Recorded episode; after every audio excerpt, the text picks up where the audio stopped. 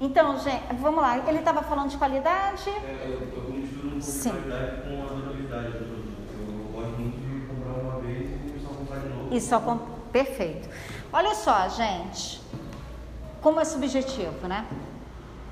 Como a percepção de qualidade, ela varia de acordo com a percepção do consumidor.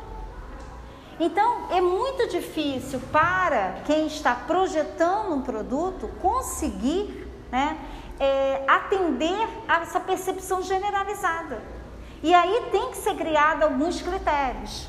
Porque, por exemplo, ele já atrela a durabilidade. Mas se você compra um produto que tem um prazo de durabilidade, ele tem que é, durar de acordo com aquele prazo. Se for, se ele é, não durar, ter algum defeito antes, ele tem que ser trocado. Ela falou assim, ah, que, que atenda as minhas expectativas. Mas qual a expectativa? Ele já, já, ele já foi mais profundo. Ah, vai depender do frio, se é de 0 grau, 15 graus.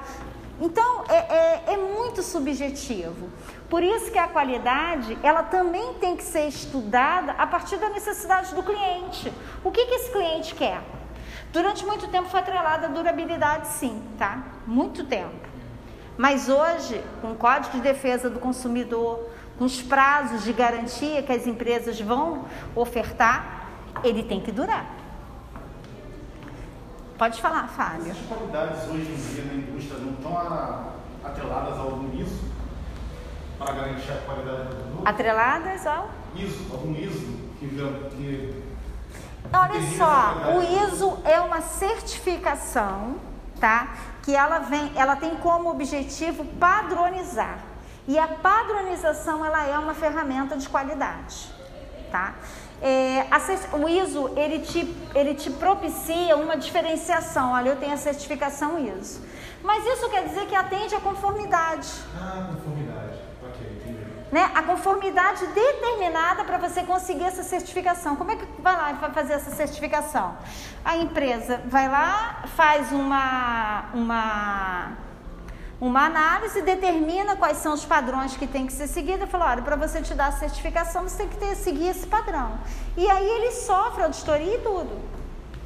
Tá? É interessante, tá? É bem interessante, porque a padronização, inclusive, ela gera, ela vai diretamente no processo. E quando você trabalha a qualidade no processo, naturalmente o produto acabado ele vem de qualidade. Se você for trabalhar lá no final, você já, você já perdeu muito. Mas a gente vai falar sobre isso mais à frente, tá? Então, a qualidade de desempenho que está muito voltada, né, para aquilo que você espera e para aquilo que também é prometido, né? Você compra um produto, você tem uma expectativa que também é criada, não é somente a sua expectativa, mas é uma expectativa que o próprio produtor ele cria. Você compra um celular X de uma referência tal, você está esperando aquele desempenho que foi prometido lá na, na propaganda, né, que te induziu é, a você querer fazer, é, ter esse, esse produto, a você consumir esse produto, tá? A qualidade de conformidade atende à conformidade, tá? Tem uns bichinhos, né? Atende à conformidade é, da especificação técnica do produto, tá? Ele está de acordo. O que é a especificação técnica do produto? É a composição técnica do produto.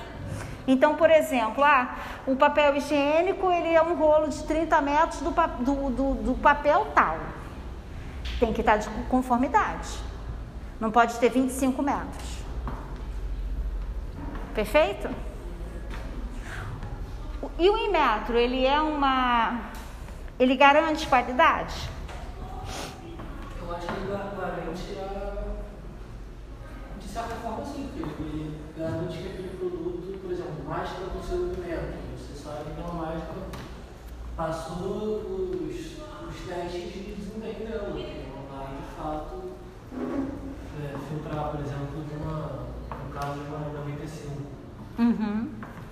Mas ele, ele diz o seguinte: é o teste. Ele tem o um selo, né? Ele tem o um certificado do Inmetro, ele tem um selo, porque ele realmente passou nesses testes. Mas no momento ele fala que é de qualidade. Só que na hora em que você né, tá comprando com aquele selo, você tem uma percepção de qualidade atrelada à conformidade. Mas o Inmetro ele não é, ele não certifica qualidade. Ele certifica conformidade. Tá? Agora você tem essa percepção. Bem, aquele aquele carrinho lá que está segurando lá o bebezinho lá atrás, passa por um teste, né? Lógico, eu também vou preferir comprar o que tem um selo do Inmetro. Eu sou bem, bem sincera. Mas não é uma garantia de qualidade, é uma garantia de conformidade dentro daquilo que o produto é, se apresenta, tá? A durabilidade, perfeito. Não tem como, né? Você compra um produto e realmente você pensa em durabilidade. É, às vezes você até se surpreende. Porque você até se surpreende. Peguei uma roupa minha um dia desse que eu fui fazer umas contas. Eu falei, como é que essa roupa ainda existe? Mais de uma década. Mais de uma década a roupa. Nem, nem parece. E não é de marca, não. Então, isso é muito relativo. A durabilidade também está atrelada à forma como o consumidor utiliza aquele produto. Se você não souber utilizar um produto, aquele produto ele não dura. Então você tem que atender às orientações técnicas do fabricante. Porque se for constatado um mau uso, você perde a garantia. Inclusive, se você compra um produto que tem uma instalação, se você não usar, não instalar com um fornecedor é, credenciado da fábrica, você também perde a garantia do produto. Vocês sabiam disso? Eu acho até que eu já comentei isso em sala na sala virtual. É, isso aconteceu comigo. Eu comprei um ar-condicionado split para minha empresa, né? Na época eu trabalhava na empresa. E eu chamei uma, alguém falou assim, ah, eu, eu um amigo meu é, faz instalação, está desempregado, eu fui dar uma força pro cara. O cara faz a instalação, mas ele vira aqui. Ele foi lá, fez a instalação, ficou tudo certo. Poucos meses depois o split parou. Aí fui liguei para a fábrica. Olha, parou. Ah, mas eu estou vendo aqui que você não instalou com uma empresa credenciada. Perdeu a garantia. Perdi a garantia. Não botaram a culpa nele, não, mas não me deram a garantia. Aí eu tive de pagar para poder consertar. Então, cuidado, comprou qualquer produto que tenha garantia e seja é, que tem que ser instalado, veja com com o fabricante quem é o credenciado para instalar para você não perder a garantia, tá? E também uma boa manutenção, né? Você ter essa disponibilidade. Né? Isso é muito importante. Mas vocês sabem que isso aqui já é um novo modelo de negócio? Quando você compra o produto, depois que vende a garantia, ele já te vende um serviço atrelado ao produto. Isso é um novo modelo de negócio. Sim, eu já vi isso acontecendo algumas vezes. Né? Aconteceu comigo. Já que aconteceu comigo foi quando fui comprar um chuveiro novo e eles venderam uma garantia que caso desse problema, eu nem precisaria uhum. comprar uma nova resistência. Eu levava o chuveiro para lá e eles me davam um novo. Não, mas é a garantia estendida. Isso, é. Não, meu caso foi diferente. O que você falar? Americana faz muito isso. Faz. É garantia estendida. Americana, Casas Bahia, eles vendem esse serviço. Já é um serviço vendido ali mesmo. O meu foi o seguinte, eu comprei um notebook da Dell, porque o meu notebook ele funcionava maravilhosamente bem, mas ele não tinha tecnologia para aula remota. Então eu tive de comprar um, um computador novo. Isso já é o que? Obsolescência programada. Já não atende. E o que, que aconteceu? Um ano depois, acabou a garantia. Ele não digitava. Eu digitava primeiro do que ele. Eu digitava e ficava esperando aparecer o texto. Chamei um técnico da minha confiança. Falei, ó, oh, Sônia, não sei, não sei o que ele resolveu. Paguei um serviço para a Dell de acesso remoto durante um ano. Caríssimo. Só caríssimo. Só resolveu depois que eu comecei a pagar esse serviço. Então isso aqui já é um novo modelo de negócio, porque ele me vendeu um segundo produto. Tem um AppleCare também, que é tipo isso, é você comprar uma garantia, você, você compra uma garantia para sempre, praticamente. E aí tem mais facilidade para trocar o, aparelho, é, uhum. assim. É, mas eu, eu, eu, sofri muito, tá? Esse, doeu, doeu. Doeu. A, a dela é boa, mas ela é carina. Doeu. Não, nunca mais. Eu nunca mais compro, porque eu- o, o meu antigo era o HP.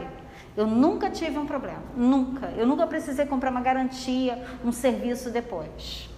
Agora você imagina, eu nesse ritmo, Ah, engraçado, eu tenho um dela eu nunca tive esse problema. Não, pois é. E, e ainda tem um detalhe. Eu ainda falei assim, eu passei a minha necessidade, falei tudo que eu ia fazer com o computador, inclusive as aulas, e comprei o computador indicado para o meu uso. Eu tô- me certifiquei de todos os cuidados. Não, não deu.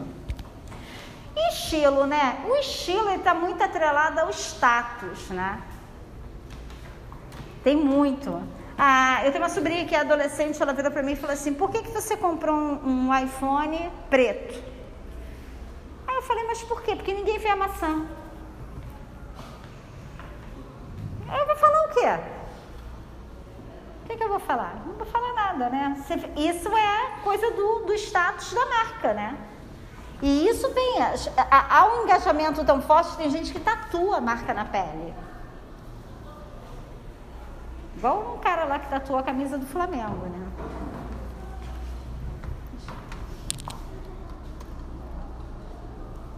Agora, como eu posso me diferenciar no serviço? É muito mais difícil. É muito mais difícil. Porque num produto tangível, você vai lá e traz uma nova tecnologia, você melhora o desempenho. Agora, no serviço, é tudo subjetivo. O que que diferencia uma aula da outra? O que que diferencia uma pintura de outra? né? O que que diferencia um atendimento de outro? Tudo muito subjetivo. E aí ele fala: você facilitar o pedido, entregar no prazo certo e se antecipar a entrega. É legal? Depende, depende. É legal. Pois é. né? Não é legal. Aí, olha só, eu estou dando aula numa pós-graduação, aqui da, da La Salle mesmo. E tem uma aluna que ela é, trabalha com marketing digital no e-commerce. Aí eu falei isso para ela, né? Aí ela falou assim: não, Sônia, no e-commerce a entrega é uma previsão. Então, se entrega antes ou depois, se você olhar o teu pedido de compra lá no e-commerce, é previsão, não é uma data certa. Porque eu falei, isso é muito complicado. Por exemplo, eu estou na rua hoje desde de 8 horas da manhã. Eu vou chegar em casa nove e meia da noite. Se me entregou alguma coisa antes, tá bom, não vou receber. Entendeu? Se, se tiver lá o zelador, ele até recebe para mim, mas se for no horário do almoço dele, ele não recebe. Então, a entrega ela é muito importante, ela diferencia, tá? Não só a entrega do teu serviço, entregar o serviço, como também entregar o produto tangível no prazo, tá? E isso é uma diferenciação, porque o que, que acontece aqui? Eu tenho aqui um produto tangível, mas que ele não é só tangível ele tem características de intangibilidade. Porque eu tenho aqui entrega, eu tenho aqui o atendimento, a própria logística, que vai gerar entrega. Perfeito? Tudo isso aqui é subjetivo. Tudo isso aqui é serviço que vira um diferencial do produto. E cada vez mais essas naturezas elas estão se interligando. Por exemplo, você você compra uma TV.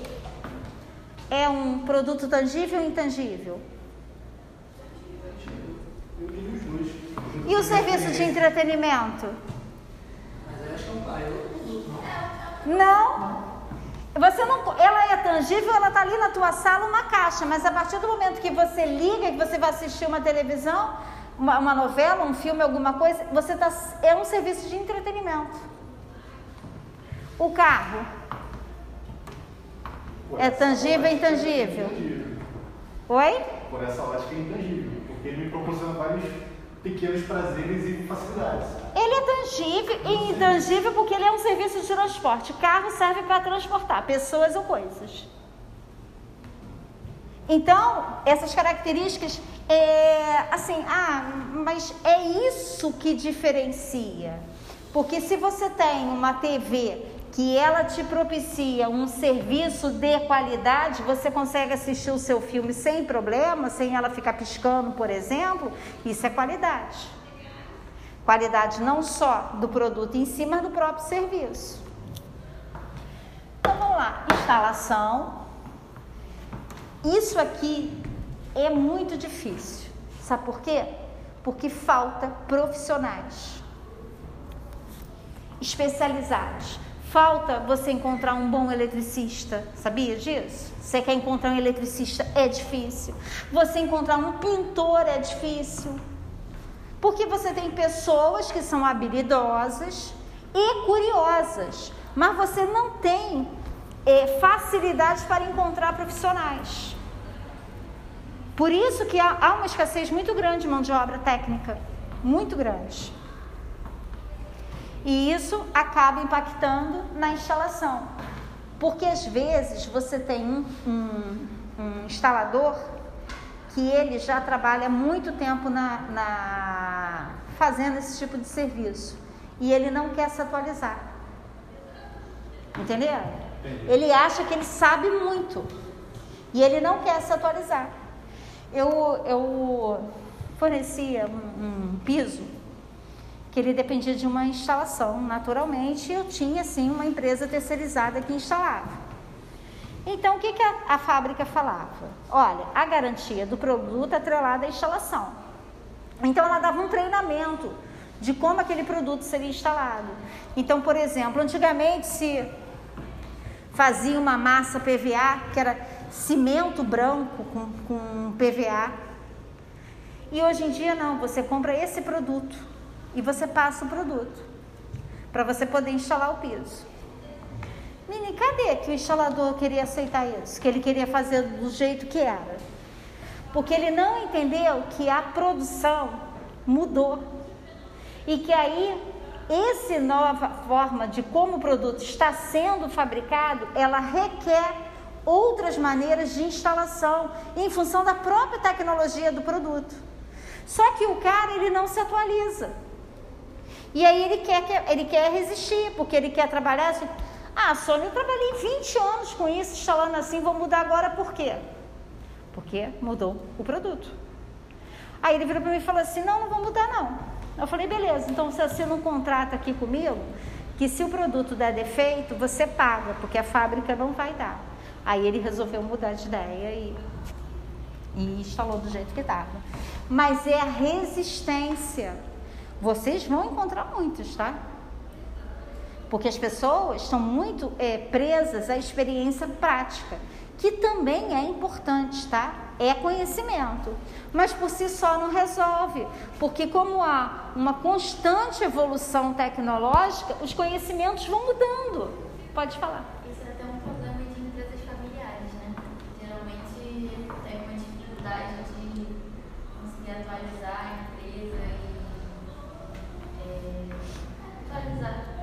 A empresa familiar é um problema. Bom, né? Por exemplo, a, a sucessão é um problema também. É, é muito grande. Eu indico, e já li muito sobre isso, chamar um administrador profissional. A família tem que sair da linha de frente. Não é. falou que faliu porque era empresa familiar, chamava os administradores, eles davam as opiniões certas, eles não seguiam. Não sei. Qual foi a empresa que você falou?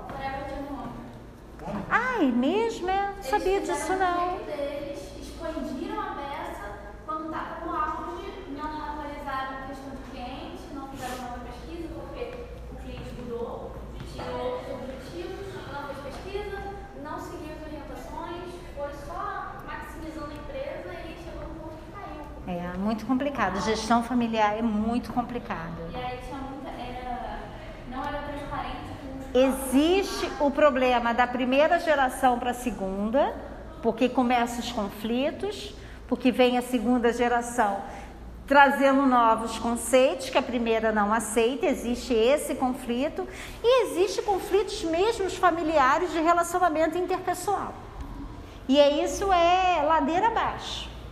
É muito complicado. É um assunto interessante para um TCC. Bem interessante. Lá. É, treinamento ao cliente. É, vamos lá. Às vezes o produto tem problema porque o cliente não sabe utilizar. Mas como é que o cliente vai saber se você não educar esse cliente? Ah, é um serviço desse de treinamento para o cliente, ensinar a usar o equipamento. Tem que ter. Tem que ter. Como é que o cara vai adivinhar? Até uma máquina de autoatendimento, você tem que ter um funcionário ensinando como é que usa. Senão as pessoas não vão utilizar. Então é muito importante, até porque o problema no uso vai acabar falando mal do produto que está sendo ofertado. Então isso já tem que estar no seu projeto. Se é um produto que você está ofertando, que tem uma tecnologia muito específica, que depende, depende diretamente do uso, você tem que treinar esse cliente, você tem que ensinar para ele. Tá? E orientá-lo, né? Hoje você tem que estar. Tá, é, é, é, você não é mais um, um, vendedor, você é um consultor. Você tem que dar todo atendimento. Né? O que, que é mais caro? Com, com, é, trazer um cliente novo ou manter o que já existe? Muito mais caro. Você mantém o que já existe com isso aqui, ó. Relacionamento interpessoal. Fundamental. Aliás, a habilidade de relacionamento interpessoal na nossa área é primordial, né? Então vamos lá. Manutenção, reparo, né? Você tem que ter lá uma assistência técnica para isso. Aceitar as devoluções, que a gente chama de logística reversa. Já ouviram falar nisso?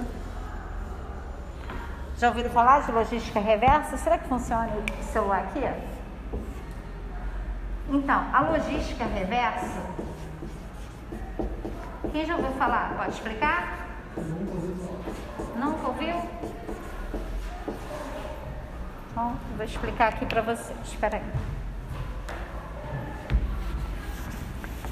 Logística é algo muito importante para quem está projetando um produto.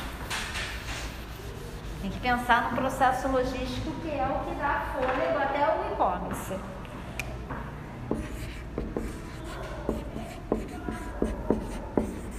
empresa, cliente.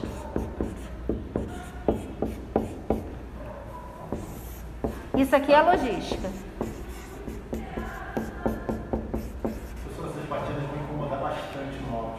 Será? Uhum. Mas não tem jeito, tem que usar o, Não, sim, sim. É. o, o quadro. Então, isso aqui é logística. Cada vez que eu diminuo esse ato, eu tenho um processo eficiente de logística. E eu não estou me referindo só à entrega, não, tá? A logística envolve tudo. Gestão de estoque, é, armazenamento desse estoque, a expedição, várias, várias ações. Só que isso acontece a partir da empresa para o cliente. Logística tradicional. O que é a logística reversa? é o fluxo inverso. Você sai do cliente e volta para a empresa. Isso aqui é uma logística reversa. Por que, que isso pode acontecer? Por dois motivos. Uma é o pós-venda.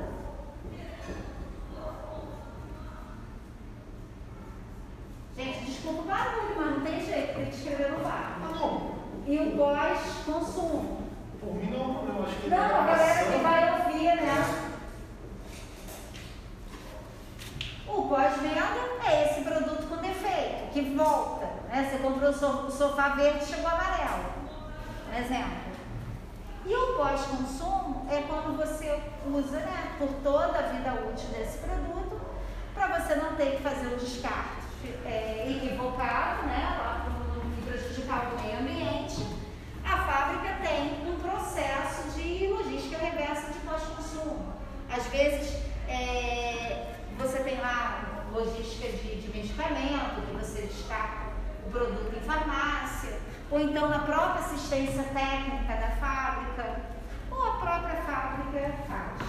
Isso é um processo caro, mas necessário, porque isso aqui vai impactar em responsabilidade social, sustentabilidade Eu vejo muita e etc. Oi? pilha. De pilha, sim. Esses, esses Casa e containers vídeo. de pilha espalhados pelo shopping. Verde tem. A, a, agora eu estava vendo a Pacheco, tá- Pacheco está aceitando descarte de, logis, é, de medicamento. Boticário também.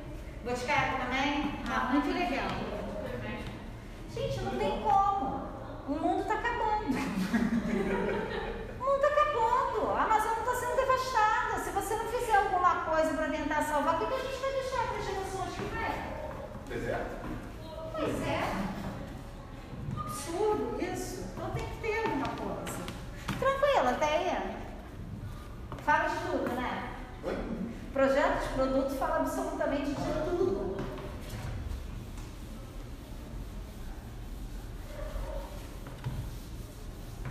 Deve ter uma pós-graduação só desse conteúdo, tem?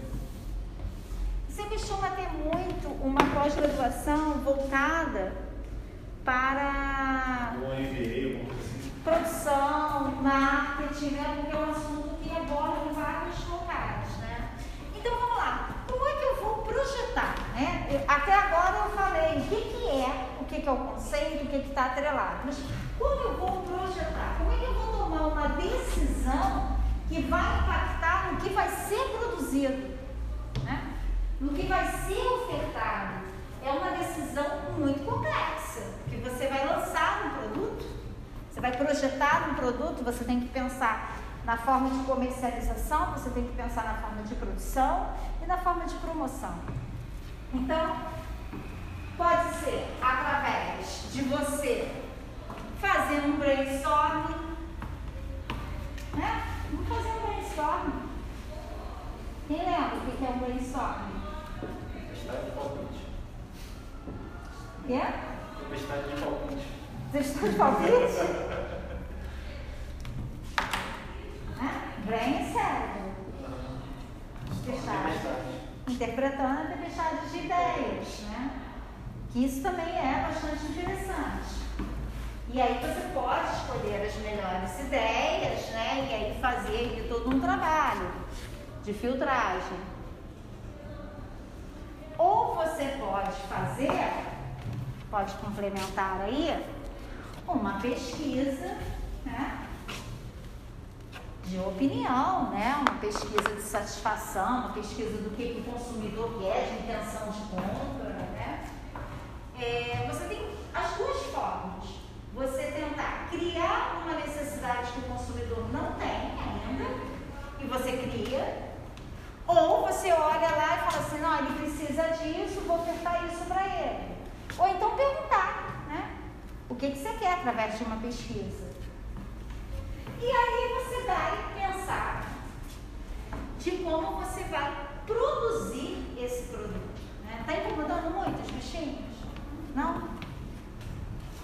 Como é que você vai produzir? Né? Como é que você vai fabricar? Que tipo de produção você vai desenvolver? Tá? E aí você tem que trabalhar, pensar aqui no seu, na sua capacidade produtiva. O que, que é capacidade? Alguém já estudou produção?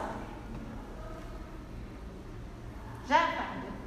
Que- Você lembra o que é capacidade produtiva? Se eu me engano, é a capacidade que a empresa tem de atender uma demanda. Exatamente.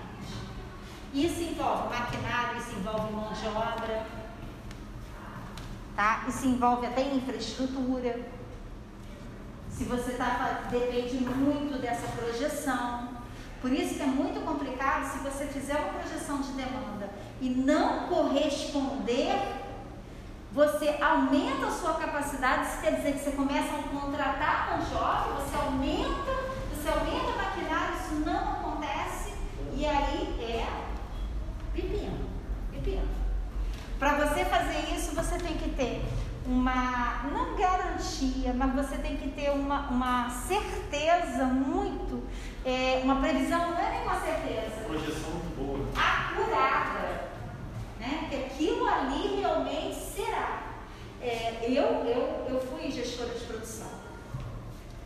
Eu sempre defendi a ideia seguinte: é, vamos com o pé no freio. Você começa através de um projeto piloto.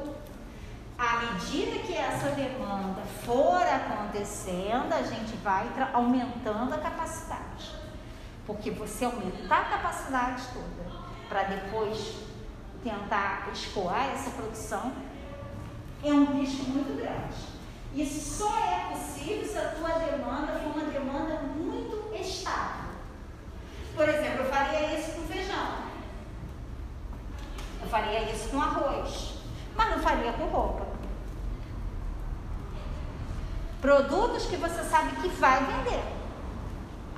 É que, a- que a, você analisar o comportamento da demanda, ela é tranquila, está ali. Agora, você pensar numa demanda que acontece isso, ou você pensar num produto customizado, ou pensar na sazonalidade em determinados períodos ou eventos, a procura é maior, então você aumenta ali. Mas se você aumentar antes, o investimento que você está fazendo no estoque, ele vai gerar um prejuízo. E a tendência é acabar com o estoque, né? A Amazon tem estoque? A Amazon trabalha com fornecedor. Ele, não- tem estoque direto. Ele trabalha girando o estoque dos fabricantes. É uma medida muito inteligente. Muito inteligente. Agora, assim, não vou dizer que vai acabar o estoque, que isso seria impossível, né? Você tem que ter um centro de distribuição. Mas determinados produtos você não pode fazer estoque. Você não pode fazer estoque, por exemplo, de um produto com alta tecnologia. Tecnologia muda toda hora. O teu estoque vai ser sempre mínimo. E daqui a pouco a tecnologia está defasada. Está obsoleta. Tranquilo até aí? E eu posso pensar aqui em estratégia, em três tipos né, de capacidade. Eu vou trabalhar a estratégia de antecipação, eu aumento a capacidade antes de aumentar, antes que ocorra o aumento da demanda, porque quando a demanda acontecer, a minha capacidade já vai ser capaz de atender. O que, que vocês acham disso? É o que a gente está falando, né? Depende muito do produto. Porque uma sazonalidade é o quê? Você pode fazer isso, mas atende bem a estratégia de antecipação. Mas Sim. Por exemplo, Natal, de repente você aumentar o teu estoque, né? agora para roupa, só se você conseguir um, contrato de vender roupa para um país que está com todo o sistema de produção de roupa falido. Caso contrário, não adianta. Então, aí aqui você vai, na verdade o que você está fazendo é, você está produzindo para vender depois. É isso que é o estoque. né? Você produz para vender depois. Você pode esperar a demanda aumentar para que você aumente a sua capacidade também. Só que você também tem um risco, porque você pode, de repente, se tiver algum problema no fornecedor da tua matéria-prima, tu não tem matéria-prima para produzir. Então você tem que contar com risco. E você pode ficar monitorando, né? Você vai fazendo pequenas quantidades, vai crescendo. Você pode trabalhar, por exemplo, com estoque de segurança. Um estoque mínimo, entendeu? E aí, à medida que esse estoque vai diminuindo, você vai aumentando o estoque. De forma que não tenha falta. Por exemplo, ah, eu sempre vou ter no mês 300, 300 unidades. Meu estoque vai ser de 300 unidades. Tem 200, vou produzir 100. Tu já vendeu 100. E aí, ao mesmo tempo, eu vou alimentando, eu vou girando esse estoque, tá? Tranquilo aí? Que horas são, hein? Passou, já tá passando rápido, né? Tá. Então vamos lá.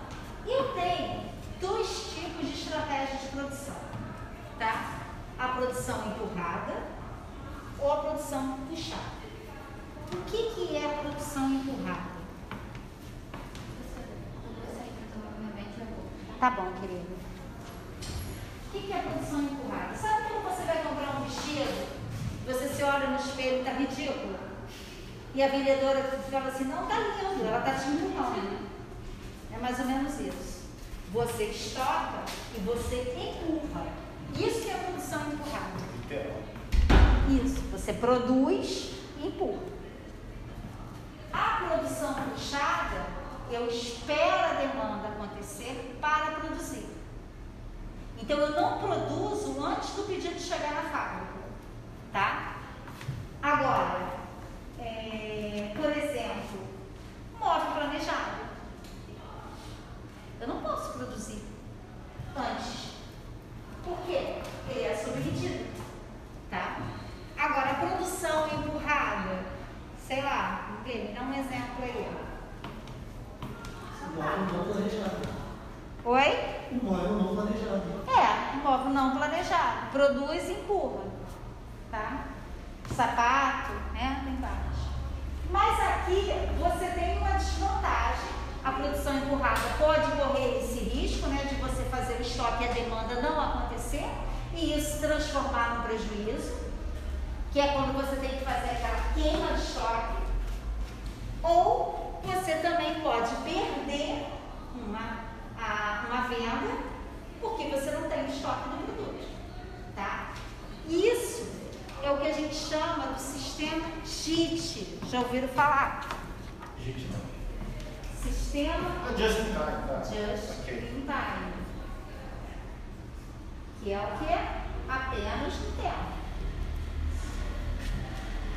Isso significa que nesse sistema de produção puxada, eu só começo a produzir quando o pedido chega na fábrica. Isso é o sistema Toyota de produção. Tá? Porque já vão devastado numa guerra, como é que é fazer produção em massa? Não, só produz quando o pedido chega na fábrica. Tranquilo?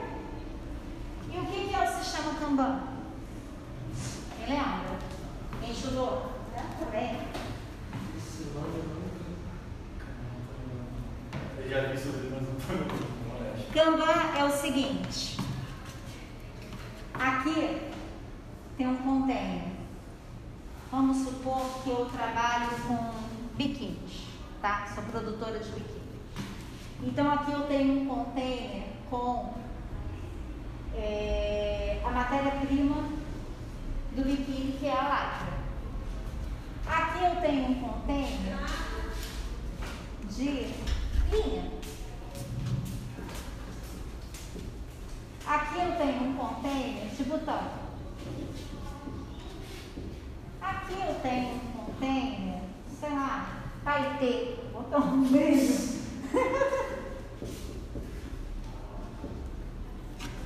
Eu não tenho biquíni pronto, tá? Isso um custo. Agora, chegou encomenda para mim de biquíni, eu vou ter o biquíni pronto para entregar? Não. Por quê? Princípio do JIT. Estoque zero. Ah, mas eu li que tem um estoque mínimo. Tem literatura que fala isso. Mas a essência do JIT é estoque zero. Porque a essência do JIT é primeiro chega o pedido, depois que o pedido chegou na produção é que começa a produção. Então eu mostro estoque mínimo. Então essa literatura não tem sentido. Mas tem, tá? Estou falando porque tem, porque eu já li. Então sempre princípio estoque zero. Caiu no concurso público, estoque zero. Se você botar estoque mínimo, você vai perder a questão. Tranquilo? Mas isso é uma desvantagem, né? É porque você não tem um produto. É uma desvantagem. É uma desvantagem. Você não tem produto para entregar. É uma desvantagem. Aí o que, que você faz? Kanban. Apoio ao JIT. O que, que é o Kanban? São pequenos lotes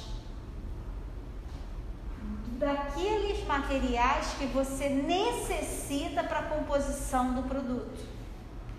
O Kanban é como se você estivesse entrando no, no supermercado com um carrinho e pegasse assim a matéria-prima.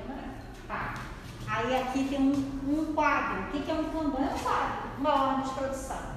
Aí eu chego lá e falo, Fábio é responsável pela matéria-prima. Eu preciso de três lotes de lycra. Aí ele vai, libera eu assim. Esse Kanban já vai andar lá para a linha. E a ordem de esse que é o Kanban, ele fica andando pela fábrica. À medida que o produto vai se desenvolvendo. Entendeu? Então ele é um apoio. Como é que eu vou ter o termômetro que a minha produção está é, efetivamente produzindo, né? À medida que o Kanban vai diminuindo. Então eu vou suprir o Kanban. Eu continuo com o estoque zero do produto acabado. É uma forma que eu tenho de minimizar a desvantagem de eu não ter o produto acabado em estoque, para eu poder diminuir esse prazo de entrega. Tem como uma produção expressa, entre aspas, aí com o Kanban. É um sistema de apoio ao JIT, é esse conceito. O Kanban é um sistema de apoio ao JIT. E ele tem uma característica visual, porque você vai vendo o Kanban, tá? Esse sistema ele foi criado também pelo sistema Toyota de produção. Porque nesse sistema o produto ele é montado, ele não é aquela produção é, em série sequencial da produção em massa. Você vê bem quando você pega de repente aquele vídeo do Chakra. O produto, o, o JIT, o sistema JIT Kanban, você tem lá o carro, Volkswagen, por exemplo, e vai montando a porta, vai montando o motor. Esse é o sistema. Por isso que são montadoras de carro, não são produtoras de carros, sacaram? Por esse sistema. Tranquilo? Sabe quando você chega no hospital? Na emergência? O que, que acontece quando você chega no hospital na emergência? Triagem. Oi? Triagem. Uma triagem, né? Depois dessa triagem, o que, que você sai de lá? Você não sai com uma pulseirinha coloridinha? Kanban. Eles pegaram, olha que inovação, isso é inovação no serviço de saúde. Eles pegaram esse conceito que é voltado para produzir carro e colocaram no sistema de saúde. Então é uma, é uma identidade visual. O médico olha e fala assim, pulseira vermelha, vem, você vai ser atendida. Pulseira amarela, vai esperar mais um pouquinho. Não é aquela coisa por ordem de chegada, é visual, porque não tem tempo o médico ficar olhando fichinha. É identificação visual. Isso é o Kanban. Tranquilo? Produção empurrada, eu produzo e empurro, tá? Eu me antecipo a demanda. Qual é o risco? Não ter demanda. Não ter demanda. O golpe tá aí. e o- o- a produção puxada, eu espero a demanda acontecer, eu puxo a demanda, chegou o pedido da fábrica, eu produzo. Isso é o JIT. Ah, Sônia, mas o que, que vai definir eu como projetista desse produto? Qual, qual estratégia que eu vou utilizar? O risco tá. O risco atende. Previsão de demanda, né? Tem que entender o comportamento da demanda, é fundamental. Entender o produto, né? Tem determinados produtos que tem que ser JIT, move planejado, não tem jeito. Né? Porque é sob medida, sob encomenda. Então, mas você pode trabalhar com Kanban também. Você pode ter um Kanban de madeira, você pode ter um Kanban de parafuso, né? de fecho. E aí você vai suprindo, tá? Agora o que vai determinar isso é a própria característica do produto, é a projeção de demanda, é a reunião que você vai fazer com toda a empresa para entender né, qual é o foco estratégico. Lembra lá? O projeto tem que estar alinhado à estratégia. A produção também tem que estar alinhada à estratégia. Esse assunto é interessante, né? Isso vai longe. Oi? Vai longe esse assunto. É muito legal, eu adoro.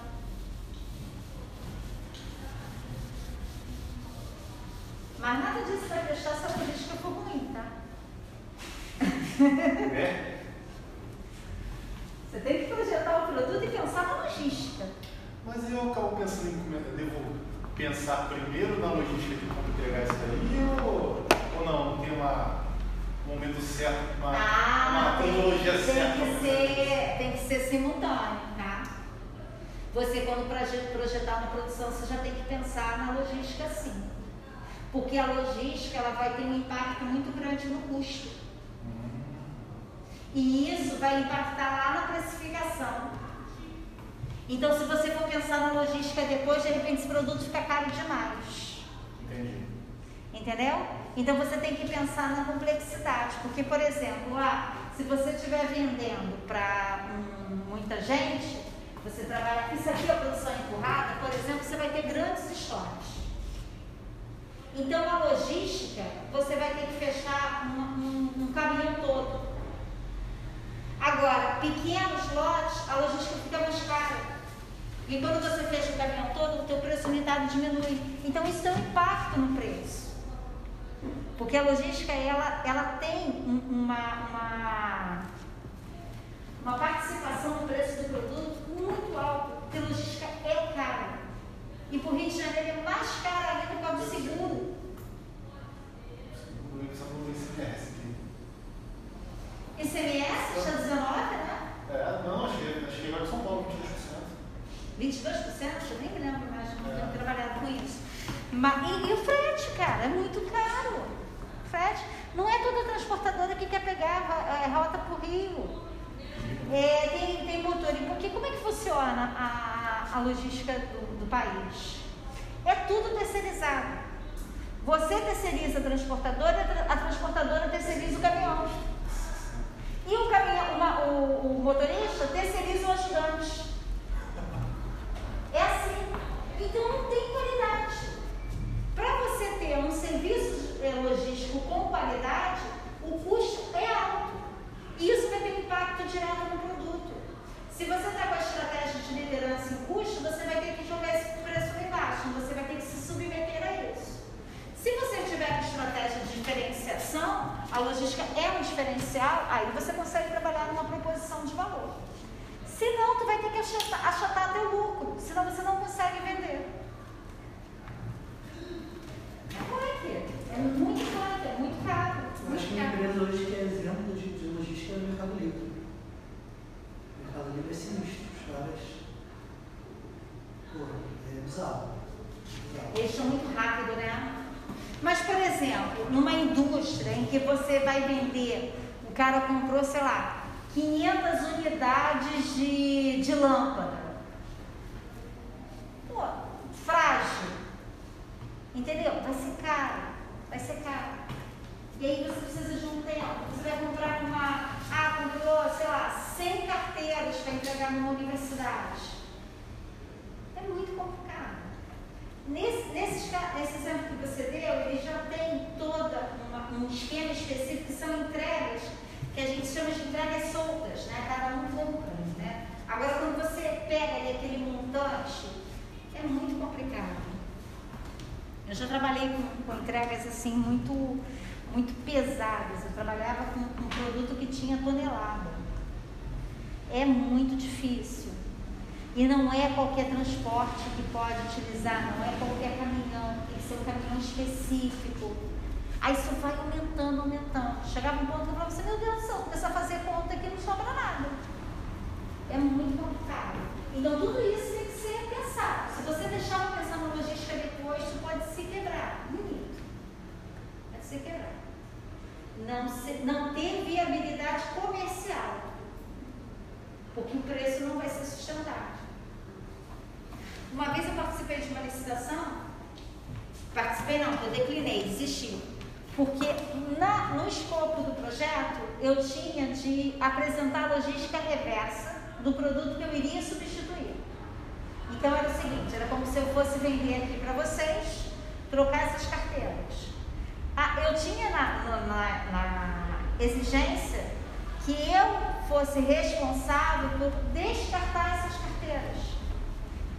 Não fui eu que produzi, eu só estou substituindo as carteiras, mas estava isso no escopo. Aí eu comecei a levantar. É, alguém, uma empresa especializada para fazer isso, para o transporte, para fazer a retirada e para fazer o descarte. E eu tinha que ter uma garantia de onde seria descartado, né? Para depois eu não ter um problema criminal. Ficou tão caro, tão caro, tão caro, aí eu comecei a botar, porque na, na conta, né, eu tinha de cobrar tudo isso no meu preço que eu ia, porque lei 8666, menor preço. Eu fui colocar tudo isso, tudo isso, falei, não dá, não dá. Eu declinei. Tinha um preço competitivo, mas diante dessa exigência eu não tive como atender. Como é que eu ia fazer uma logística reversa de produto nem meu era? Eu não estava fornecendo, que eu nunca tinha fornecido. Se eu tivesse fornecido, faria isso com a fábrica. Fábrica que tem que dar o descarte, não é quem está na ponta de venda. Desistir, desistir da licitação. Isso é muito importante no seu projeto. Pensar no ciclo de vida do produto, tá?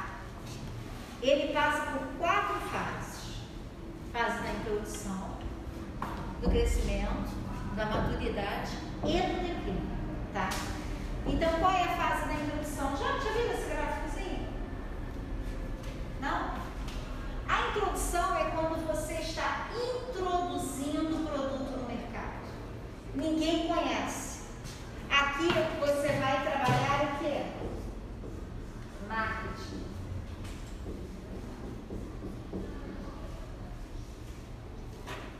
Você vai fazer a comunicação de marketing, a promoção de marketing. Né? Você vai fazer esse produto ser conhecido. Ou vai fazer com propaganda, ou marketing digital. Marketing, marketing, marketing, venda, é, promoção de venda, quando você lança uma amostrinha do produto, sabe? Então você está apresentando esse produto. Nossa, dá, dá para ver a, a Uber nesse marketing, nesse gráfico perfeitamente. A Uber Perfeitamente. introduziu, cresceu, então acho que a Uber está no declínio? Tá. Você acha que está? O preço da gasolina, a Uber não está dando lucro para os É. É verdade. É, eu vi um dia desse um rapaz falando, olha aqui, corrida de 4 reais, a gasolina é 7. Não dá, ele tem que cancelar. E metade disso vai para a Uber, não É. motorista. Sim, sim. Verdade. Já tem até outro professor, né? Aplicativo aí. Tem vários outros já. Tô rodando no Inter, eu acho. Mais regional aqui da. da- Então, o motorista me falou, ele falou que era só em Niterói, falei, pode. Que legal. Mas eu esqueci o nome. Hum, Então aqui é a parte de marketing. Como é que vai, vai crescendo? Quando isso aqui está indo bem. Então, quando vai crescendo, é quando vai crescendo a demanda. Crescendo a demanda. Está funcionando. Está chegando, está funcionando. Ah, como é que chegou nessa decisão? Capacidade produtiva, pesquisa de opinião, brainstorm. Aqui você já está introduzindo o produto no mercado, tá? E quando chega na maturidade? É quando Né? isso, a produção está bombando. Os flyers, tá todo vapor, tá? Todo vapor, maquinário, gente trabalhando, aquela coisa bonita de chão de fábrica, sabe? Muito bonito. Professor, você pode considerar que um produto já atingiu sua maturidade se ele ainda não se pagou, por exemplo? Um produto, Ah. é, eu fiz um investimento de, sei lá, 10 milhões para lançar um produto. Eu só posso considerar que ele atingiu a maturidade quando ele se pagar? Não necessariamente, mas quando a produção dele tiver é, bombando mesmo, tiver a todo vapor. Mas pode ser que você tenha um tempo de. Essa maturidade que você está falando é de maturidade do investimento, do retorno dele. Se continuar assim, esse retorno pode ser antes do que você prevê. Porque o que, que acontece? A maturidade da demanda é quando o produto está no auge da produção. Isso que ele falou é hoje em dia é o maior banco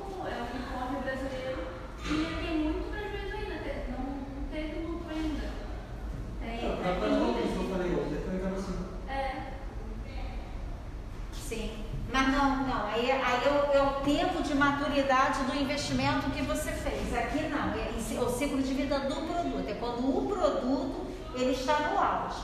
A demanda está consolidada, você está produzindo. E quando é o declínio?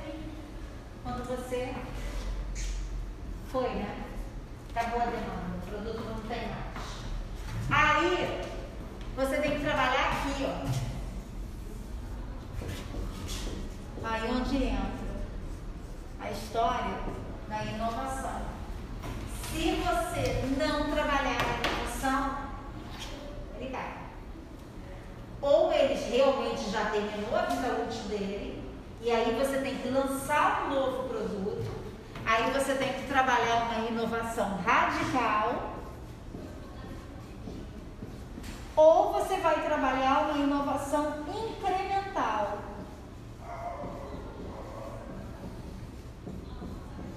Ou seja, você vai trazer melhorias a esse produto. Seja é, por é, tecnologia, pode ser por qualidade de atendimento, você vai trazendo benefícios. Você vai postar isso, essas fotos Não, você não, pra- Não, mas pode, tá? Se você quiser postar para os colegas, Ah, tá, tudo bem. tá? Para quem não estiver aqui. É que, como são, são informações em cima de um gráfico, fica mais fácil fazer a Sim. foto desenhar depois do que fazer isso Sim, passado. sim.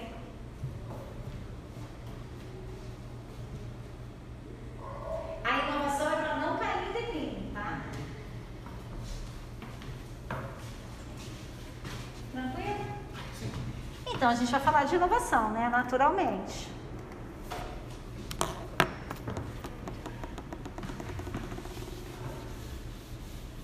Se bem que eu botei aqui também, né?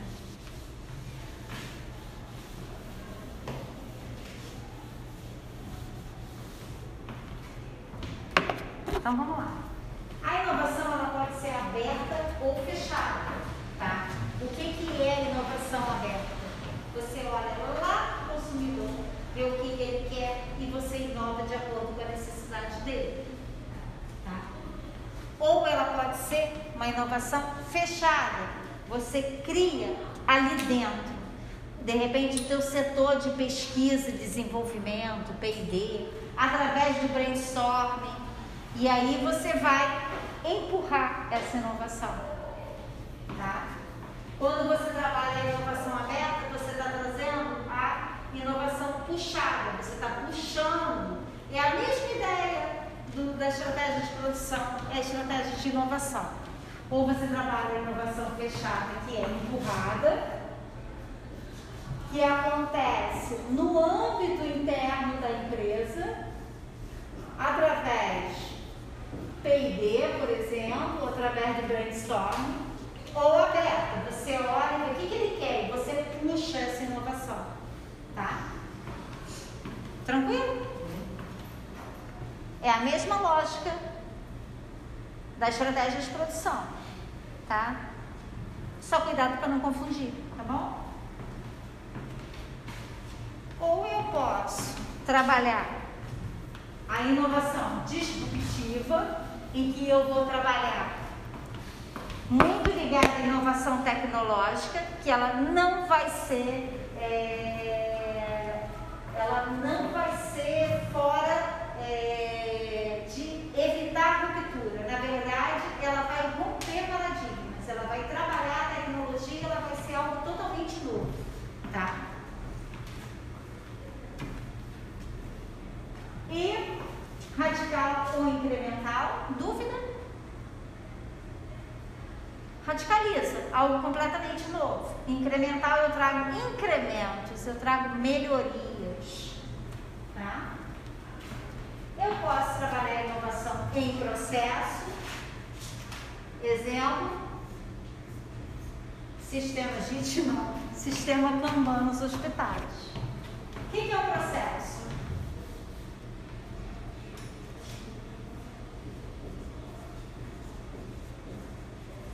Semana passada que eu não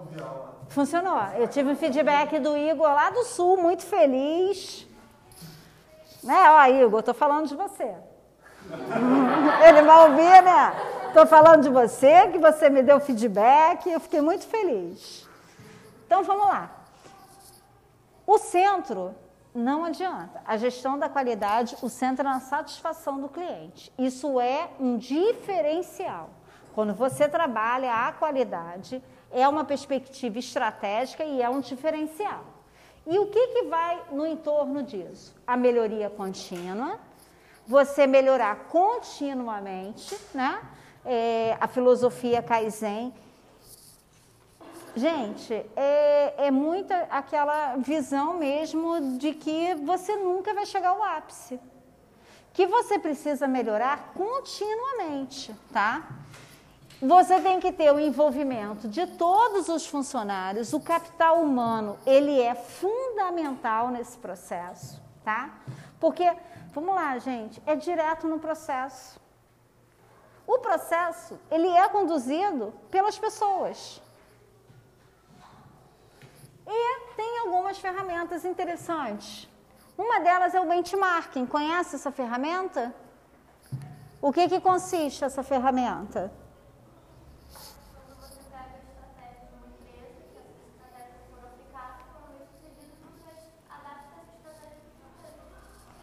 É, mas não, não estratégia, tá?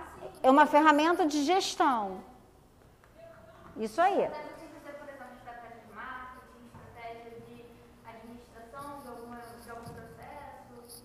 Aham. Sim, mas é uma ferramenta de gestão em que você reproduz, tá? Uma, um modelo de sucesso, tá? De referência. Não é uma simples cópia, tá? Inclusive, o, a pessoa que está mostrando esse, essa ferramenta de gestão para você tem que autorizar a reprodução dessa, dessa ferramenta. A gente chama isso de um modelo de referência.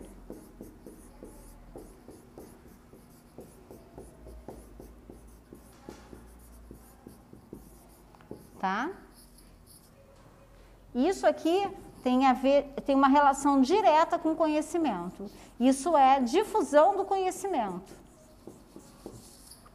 Olha, e o benchmark ele não precisa ser entre concorrentes, pode até ser, tá? Que se chama de benchmarking competitivo. Tem um benchmark interno em que você faz entre setores. É, mas pode ser, por exemplo, de produto que não tem nada a ver. Pode ser eu que vendo celular e você que produz cadeira. Porque o foco não é no produto, mas é no processo de gestão. Entenderam? Entenderam? Tranquilo? Qual é a relação que o setor de compras tem com a qualidade?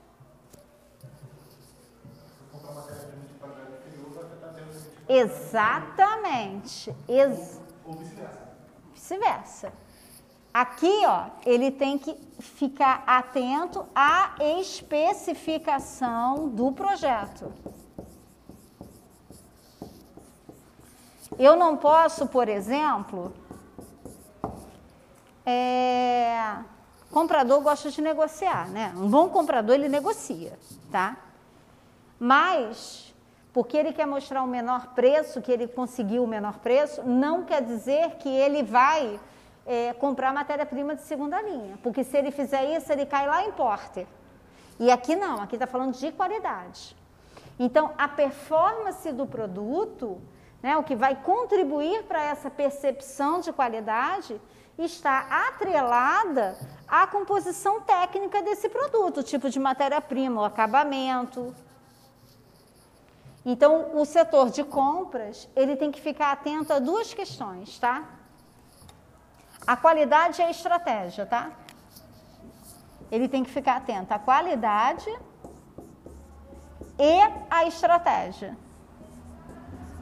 Por exemplo, se é estratégia de diferenciação, eu não posso comprar matéria-prima de segunda linha. A estratégia de diferenciação, ela tem uma perspectiva muito forte da qualidade. Tá claro, gente? Eu tô achando que tá confuso. Tá confuso, não? Não? É que, é que eu estou trazendo tanta informação que eu estou preocupada. Porque uma coisa vai puxando a outra, né?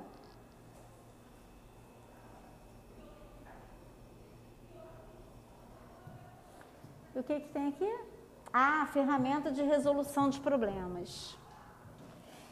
Para você resolver problemas, tem algumas ferramentas de gestão da qualidade, tá? Tem é, você trabalhar com erro zero, é, checklist. Eu gosto muito de checklist. Sabe como, o que é um checklist? Checklist é você ter uma série de requisitos e você ir conferindo. Gente, é muito importante. E o ideal é que um faça e o outro confira. Tá? Você fazer e você conferir, você não enxerga o erro. Eu lembro uma vez eu era caixa de banco, eu dei uma diferença muito grande no meu caixa, uma diferença de 10 mil reais. Eu, eu rodei aquela fita de caixa de ponta a ponta. Eu não encontrava essa, essa, essa diferença. Aí uma colega minha falou assim, Sônia, deixa eu dar uma olhada. Ela só bateu o olho, ela encontrou. Eu não conseguia ver.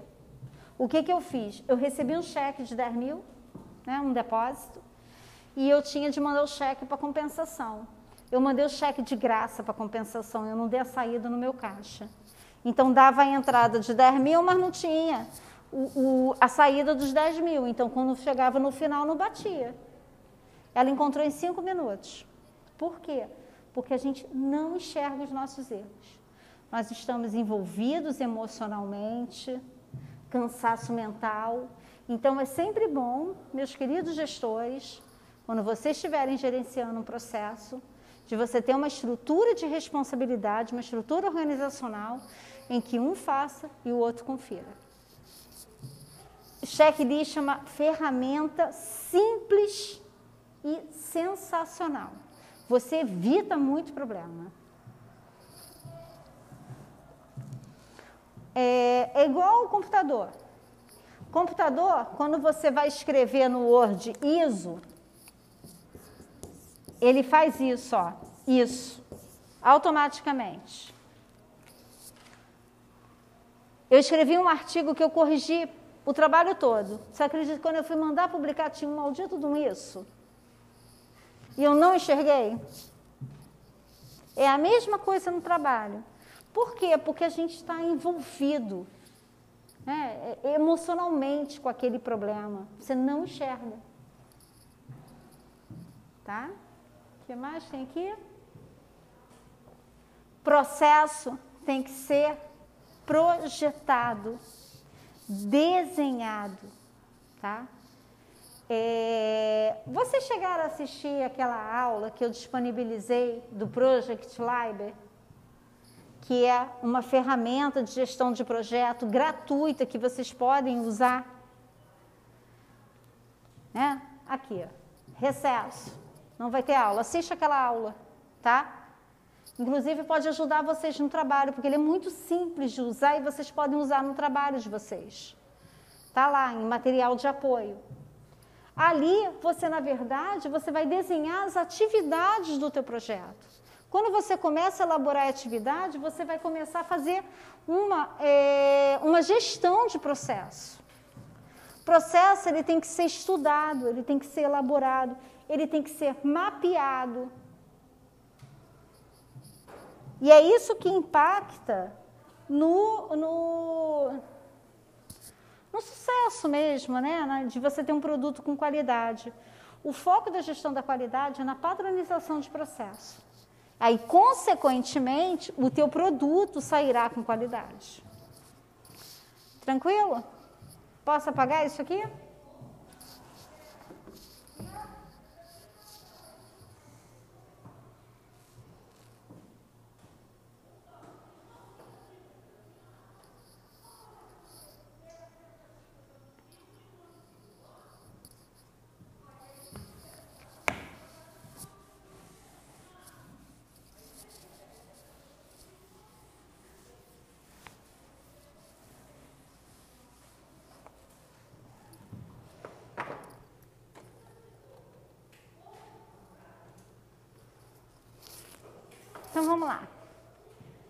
Qualidade, ela precisa ser monitorada, ela precisa ser é, controlada de forma que haja esse monitoramento no processo e não impacte no que aconteceu ali com meu amigo, né?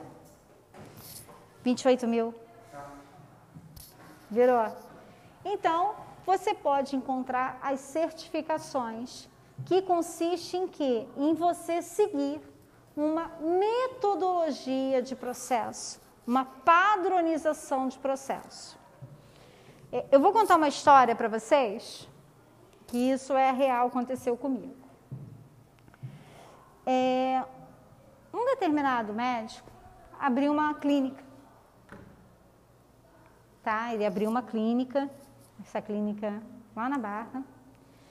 E ele era meu médico já de muitos anos. Ele tinha me operado e tal, então ele é meu médico de muito tempo. E um dia eu cheguei para uma consulta e ele virou para mim e falou assim, ele estava muito arrasado. Eu falei, o que, que aconteceu? Ele é assim, né? Você tem uma relação de médico e paciente muitos anos, ele, ele, você, o médico te conhece muito tempo e você também conhece o médico. Ainda mais que eu brincava muito com ele, que eu falava que eu era a única paciente pobre dele, que ele fazia caridade, ainda brincava com ele, porque ele realmente é um médico assim muito é, solicitado. Uma época da minha vida eu tive um problema que ninguém no Brasil conhecia, endometriose. Hoje em dia todo mundo conhece, mas em 2001, quando eu tive, confundiram até com câncer, porque ninguém sabia o que era. E ele tinha acabado de chegar de Paris, que ele fez um curso de especialização em endometriose e por destino eu caí com ele e ele me operou. Então, eu tenho um vínculo de amizade com ele muito forte. Desde esse momento, que foi um momento assim, muito sofredor, né? Porque você não sabia o que você tem, no momento que ninguém sabia o que era endometriose. Hoje em dia, muita gente não sabe o que é, imagina há 20 anos. Enfim, aí um dia eu cheguei no consultório dele, ele falou para mim assim, é, eu falei, o que, que aconteceu? Você está tão triste?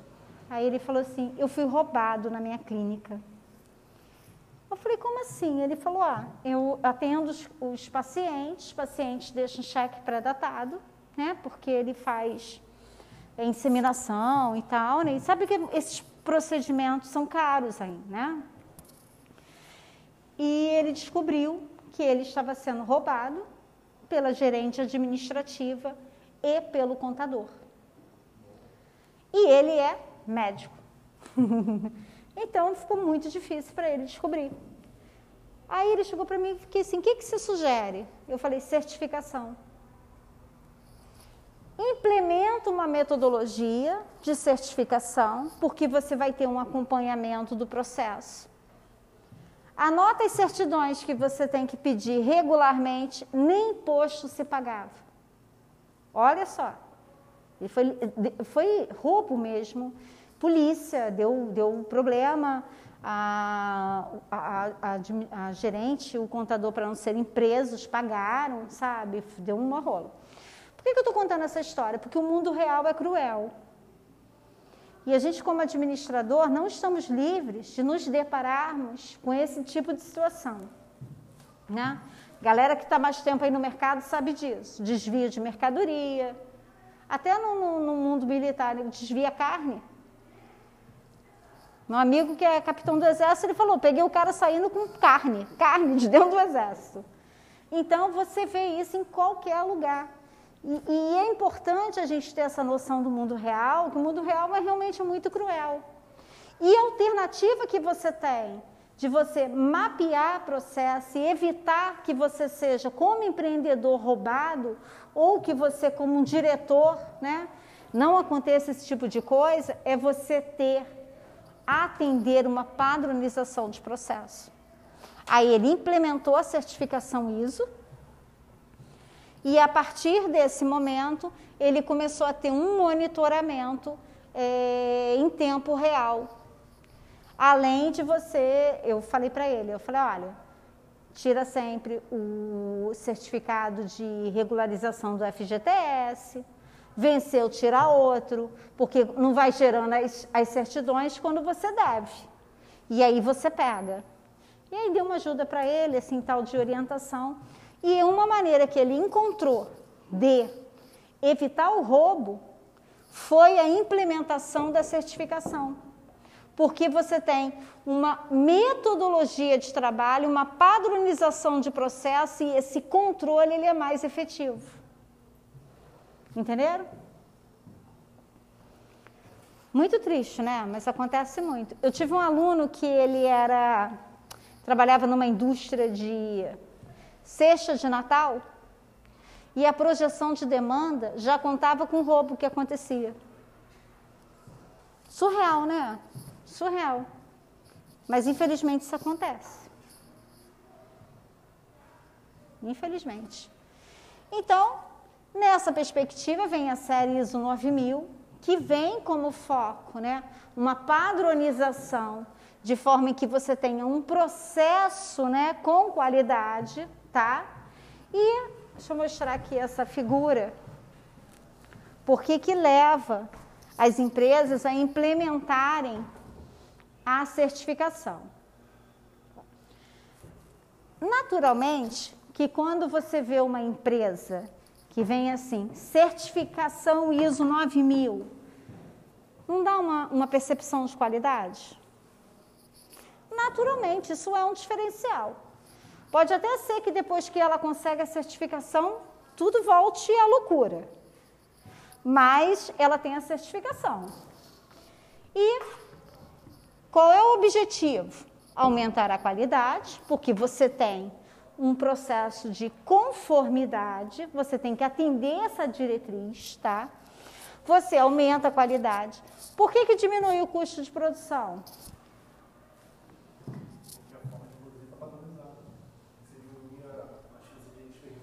Exatamente. Você elimina a chance de desperdício.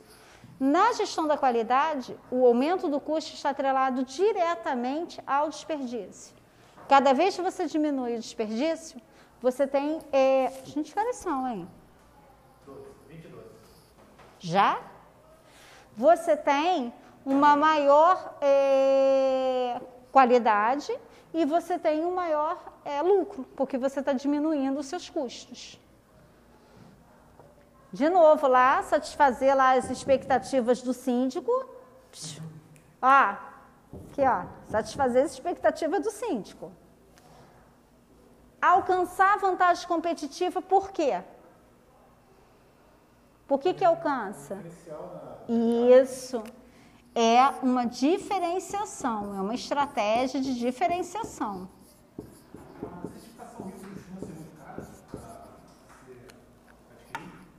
Olha, eu não sei te dizer valores, tá? Mas o processo é bem complicado. Né? Tem várias auditorias. Se não corresponder, eles não dão. Aí você tem que, de novo, é, rever. É complicado, rever a metodologia. Mas isso aí tem que ser renovado. Tem que ser renovado, tem que ser.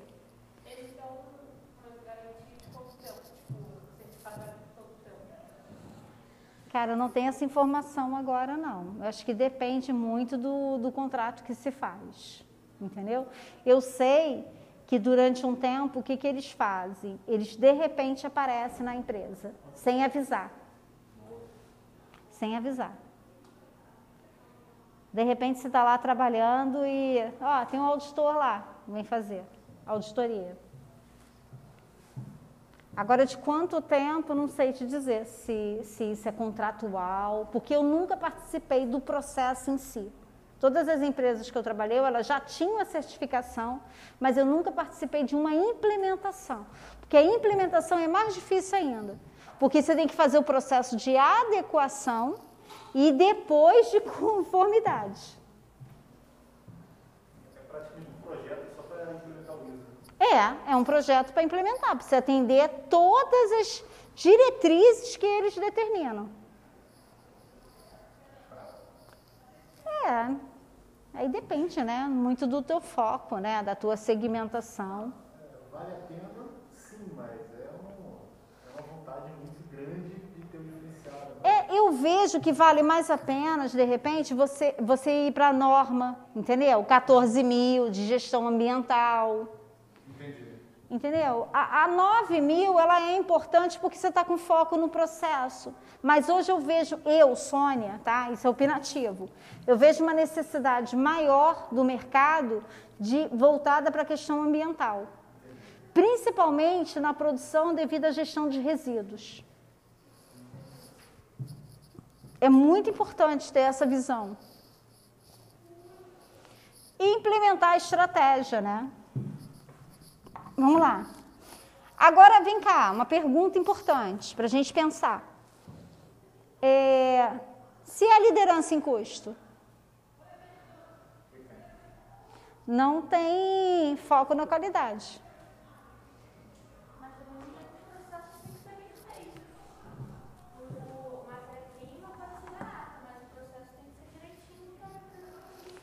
O prazo de garantia é menor. Entendeu? Por isso que quando se trabalha com as duas marcas, né, uma mesma fábrica, o prazo de garantia, mesmo sendo a fábrica, é, é menor. Eu, por exemplo, trabalhava com uma indústria que o produto A tinha garantia de cinco anos. O produto B, a garantia era de um ano. A linha de produção era a mesma. O que mudava era a matéria-prima utilizada. Mas eu tive casos de ter vendido o produto B e ter durado muito mais de um ano. Porque isso também tem uma relação direta com a educação do cliente, com a forma de uso. Porque se você compra um produto e você usa de acordo com o que está sendo indicado, a tendência é de durabilidade. Agora, se você não seguir as especificações, o teu produto não vai ter durabilidade. É por isso que aquela informação, que é uma coisa que a gente não tem o hábito, leitura de manual. É leitura de manual. Só que o manual, ele é muito mal feito. O manual, ele tinha de ser é, direto, com informações muito relevantes. Mas se você for abrir para ler um manual, tem muita informação que não Ó, eu comprei um carro, foi seis meses. Hoje eu estava dirigindo, eu falei, para que, que serve esse botão? Eu não parei, eu não tive tempo de parar para olhar para que, que serve. Aí você não vou ler o manual, acho que eu vou pegar no YouTube. Entendeu? Porque não tem tempo. Alguém já leu e vai falar. Eu não tenho tempo de ler. Não tem. Estou dando aula até sábado. Não tem tempo. Oi? Pois é. Pois é. Você é loucura isso, né? Mas é exatamente, é uma falta de orientação. Aí, às vezes, você acha que o, o, o carro está com defeito, o produto está com defeito, por isso, porque a, a criatura, que é dona do, do bem, não lê, não tem tempo de ler. E tem um detalhe, hein? Você pode perder garantia se houver mau uso. Já falei isso aqui. Aqui não, né? Falei lá na tela. Falei. Não, não falei não? É, eu falei. E tem um detalhe, lembrando de novo, use o instalador credenciado. Quis botar lá o ar-condicionado? Beleza.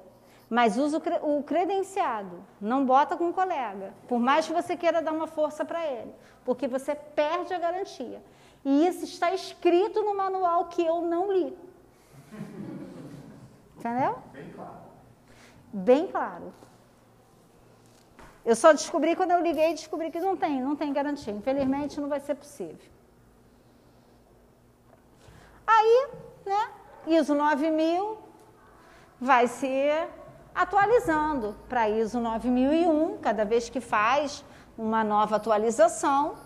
Você tem a ISO 14001, que tem essa questão do, do meio ambiente, que não é balela, é uma necessidade importante. Você não pode ter uma produção em que você não tenha uma preocupação mínima com a gestão de resíduos, né, com o entorno, de não afetar aquela comunidade, isso é uma questão legal, não é só um diferencial, apesar de que isso também gera um diferencial, mas você tem que atender a legislação, né?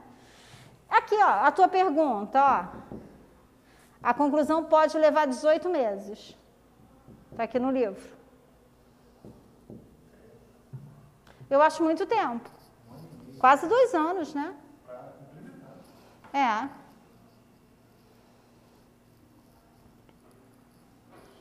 Aí tem que ter um porquê muito forte, né? Um dia desse eu vi um ônibus escrito certificação 14001. Eu falei, não é possível, gente. Pô, mas aí vem a, a parte de segurança do trabalho. Oi? Não, eu vi no centro. Mas deve ter aqui também.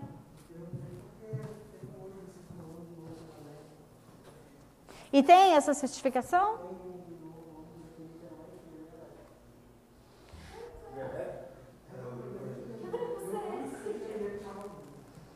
Como é que é?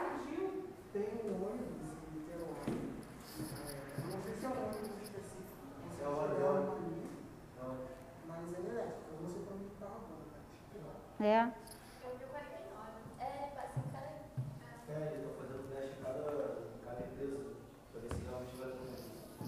Legal. Tá na hora, né, gente, fazer alguma coisa por esse meio ambiente, né? O que, que a gente vai deixar para essas crianças que estão vindo aí? O que a gente vai deixar? O povo... Mas primeiro tem que passar por um processo muito forte de educação, de jogar o lixo na lixeira.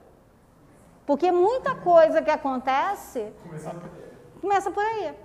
Mas isso é o que? Falta de ação do Estado em fomentar uma preocupação ambiental. Hoje eu estava vendo o encontro. Pô, professora, não tem tempo de ler o manual e estava vendo o encontro? Eu só sei que no intervalo do encontro eu vi uma propaganda da Vale falando sobre diversidade. Aí veio a moça contando, ela é cadeirante, como é que foi o processo seletivo dela, faltado para diversidade. Eu falei, eu não aguentei, né? Falei para minha irmã, falei, tá vendo? Devastou uma cidade, morreu um monte de gente, agora vem no horário, no, num programa de muito, muita audiência, falar de diversidade. Falar, e, e, e as indenizações foram pagas? né, foram, foram pagas, ainda estão brigando na justiça, porque o valor é irrisório.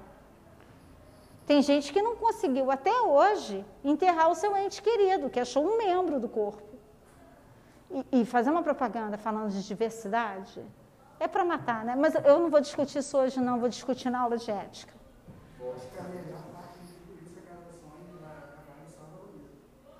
Pois é, como é que pode? Aí a gente chega Vamos lá, a gente vai falar agora do PDCA, que é um ciclo que, se você observar, esse ciclo, ele nada mais, é, nada mais, nada menos do que um ciclo estratégico, né? Porque ele começa com planejamento, né? É, quer dizer, ele não tem nem começo, né? Mas, naturalmente, se você vai iniciar, você vai iniciar pelo planejamento, vai executar, vai controlar e, se for necessário, agir ações corretivas. Mas isso não quer dizer que acaba aqui. Isso aqui é constante.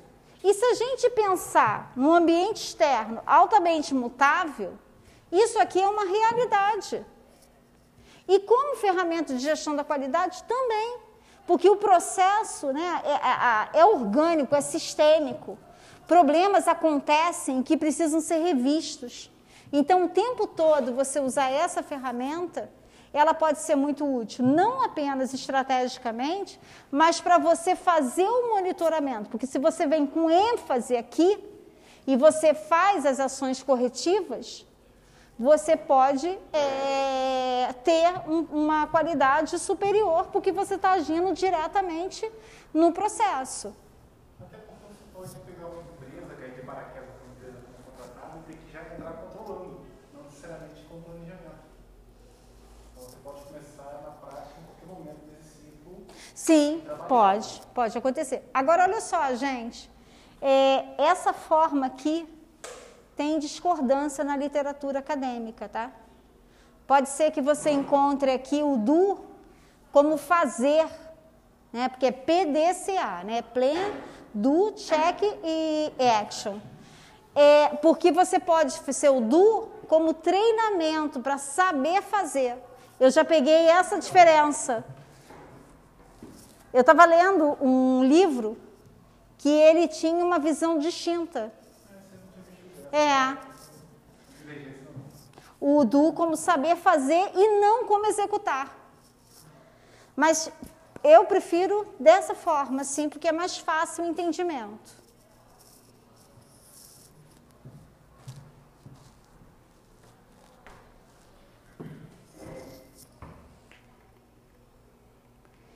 Esse diagrama de Ishikawa, ele é muito interessante, tá?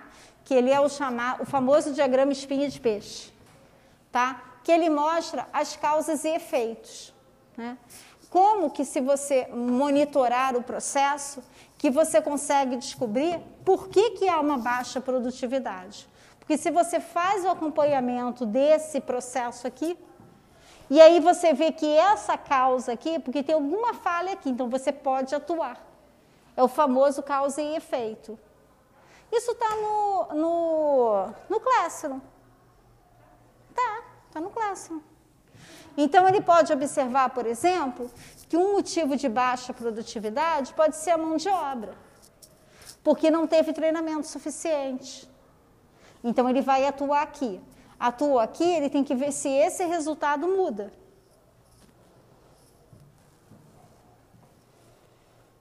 Interessante, né?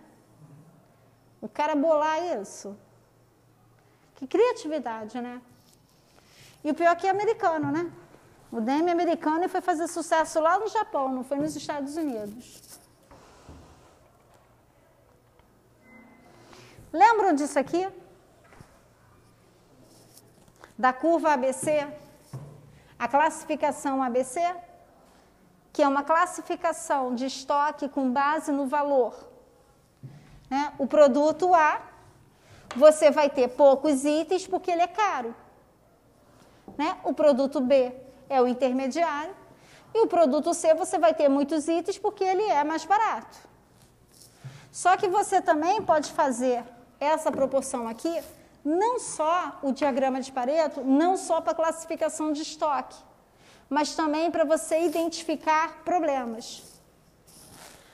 Também é usado essa, esse diagrama aqui, ó, 20% de causa geram 80% de problemas. Então, se você usar esse diagrama dessa forma, significa que se você atuar nas causas, você elimina os problemas. Porque quando os problemas acontecem, são muitos. Mas o que ocasiona, pouca coisa ocasiona. Então, a tua atuação não é na resolução de problema. A tua atuação tem que ser na identificação das causas. Entenderam? Interessante também, né? Porque, veja bem, eu posso ter uma, um, um, problema aqui, um relacionamento interpessoal aqui, uma discussão. Eu vou aqui, vou acalmar? Posso até acalmar, mas eu vou resolver? Não. Porque o que está ocasionando essa, essa, esse embate? Ah, pode ter um elemento desagregador no grupo? Pode. Mas por que, que ele está desagregando? Ah, porque criaram uma expectativa nele que não foi atendida. Então, só resolver o problema da briga não resolve. Você tem que ir lá conversar e identificar qual é a causa disso. Isso tem que servir de lição para a gente. Às vezes a gente quer resolver o problema, mas às vezes aquele problema é um sintoma de algo muito pior. Então, a gestão da qualidade, ela usa também o diagrama de Pareto, fazendo essa relação de causa e problemas.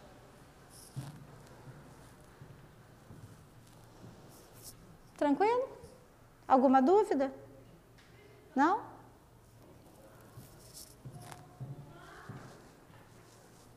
Ver se tem mais alguma coisinha.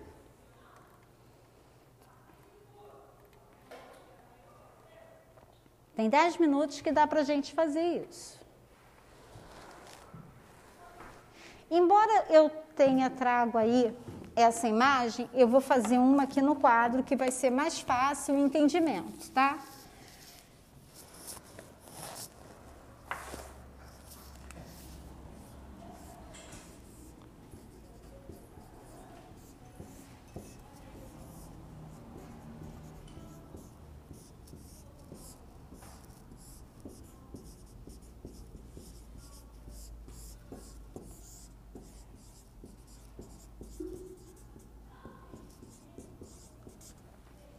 Preste atenção aqui quem está no celular. Agora eu vejo tudo. Vamos lá. Quando a gente recebe um produto na nossa casa, a gente não tem noção de todas as etapas que esse produto atravessa, né? Embora seja muito importante a gente procurar saber qual foi a procedência desse produto. Não só por uma questão de, de qualidade para a sua saúde, como também se aquele produto ali não é fruto de desvio, de roubo, etc. Tá? Mas, é, quando um produto ele efetivamente é produzido, ele passa por várias etapas. Essa primeira etapa começa aqui, ó, no fornecedor da matéria-prima, tá? Que é onde entra aqui. A matéria-prima é fornecida para a indústria, sofre um processo de transformação de input e output, né? A matéria-prima se transforma em produto e ele vai ou para o varejo ou ele vai para o distribuidor. Quem é o distribuidor? É aquele atacadista que compra muita quantidade. Centro do Rio tem muito, na Frei Caneca, tá? Do distribuidor vai para o varejo e do varejo vai para o consumidor. Cada etapa dessa, ele paga um frete e paga um imposto. Quando chega nesse coitado aqui, que somos nós, a gente vem pagando todos os impostos e todos os fretes. Então, quando o cara falar para você assim, o frete é de grátis, é grátis ou é de graça, é mentira. Não existe. Quando ele calcula o preço, ele já está embutindo o custo desse frete. Aliás, quando ele disse assim, o, o produto custa isso e o frete custa isso, é mais fácil de acreditar, tá? É, eu posso ter cadeias de suprimento mais simples? Posso. Eu posso ter, por exemplo, da indústria direto para o consumidor o famoso preço direto de fábrica, tá? Então, é mais complicado ainda você projetar a qualidade. Por quê?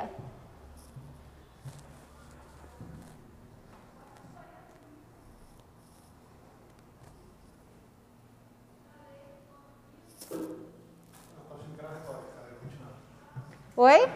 Não, é uma pergunta, dos vocês responderem. Por quê?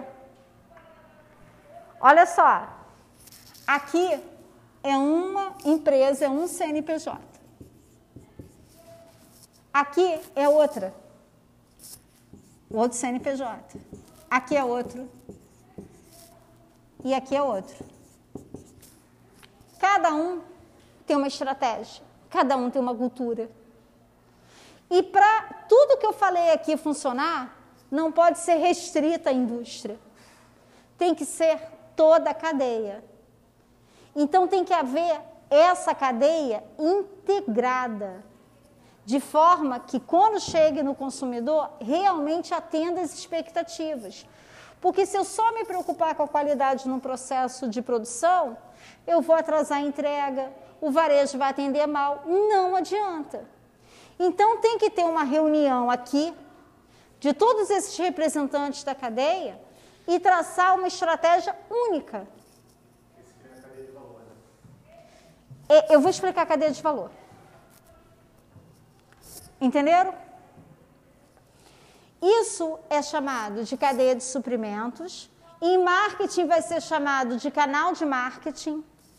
É, em logística pode se chamar de cadeia de distribuição, tá? Mas tudo quer dizer a mesma coisa. Onde entra a cadeia de valor? Observe o seguinte: essa cadeia não está começando na matéria-prima?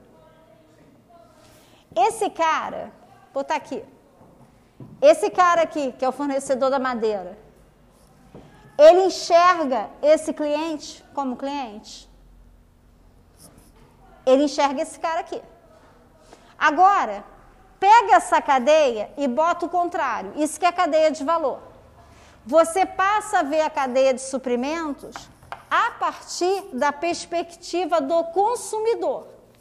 E todas as etapas da cadeia vão se adaptando à necessidade do consumidor.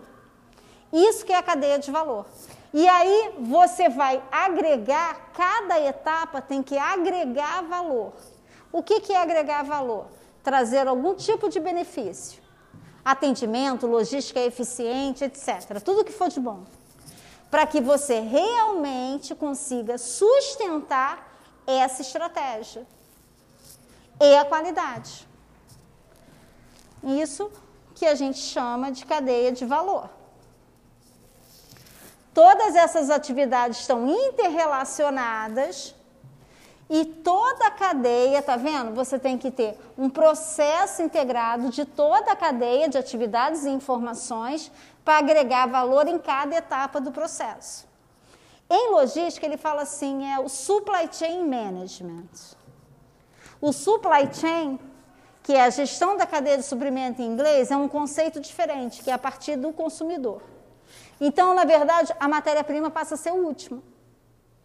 Que se esse cara não comprar, o varejo não vende, a indústria não produz e a matéria-prima fica lá na, lá na fábrica. Tranquilo? Estou cansada. 8h37. Falei muito, sem beber água.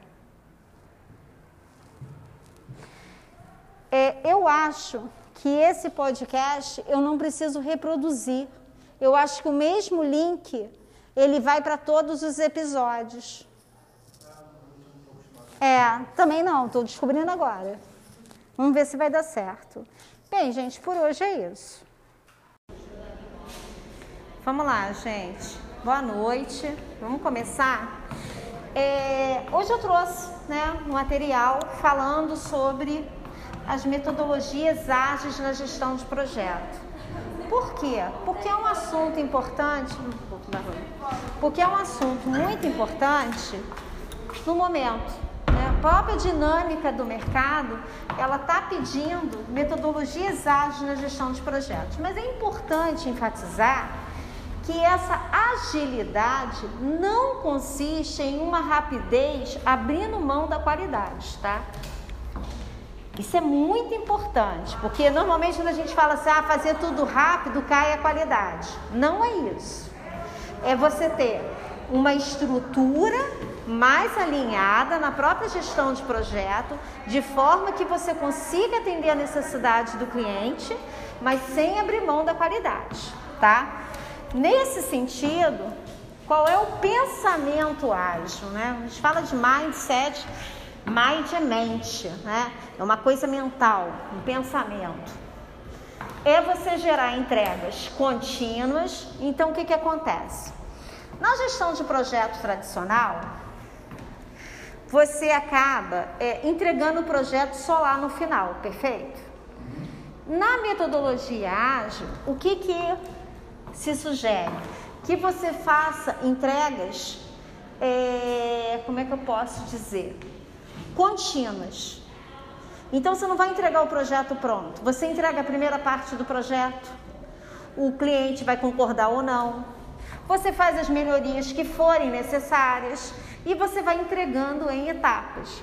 Então o próprio cliente, ele acaba sendo um ator nesse processo de construção.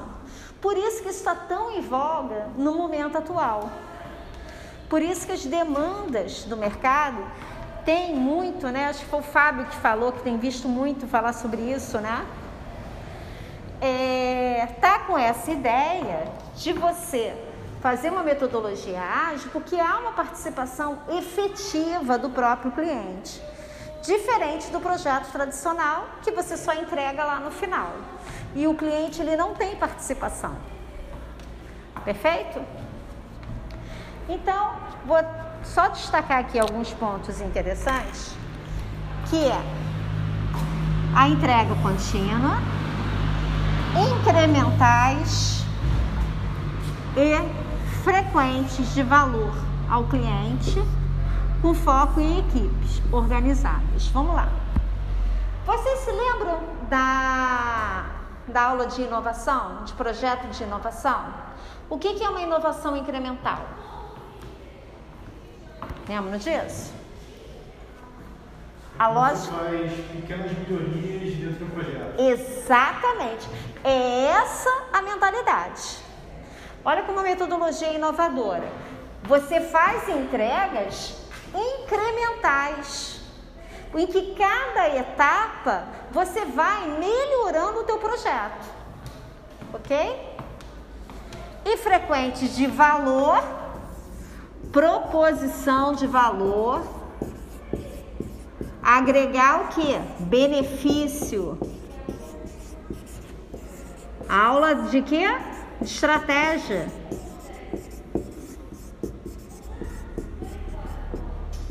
Quando você agrega benefício para quem? Para o cliente.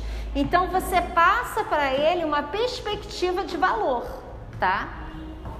E para isso você tem que ter o quê? A tua equipe muito bem organizada. Você tem que ter uma mão de obra qualificada que possa atender essas demandas do cliente. Tranquilo?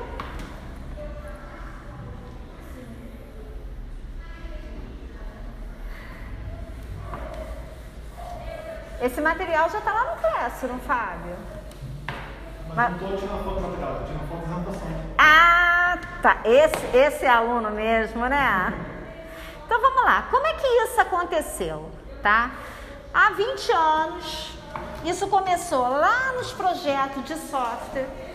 É, 17 personalidades, estudiosos né, do desenvolvimento de software, debateram sobre o atraso na entrega de projeto de software.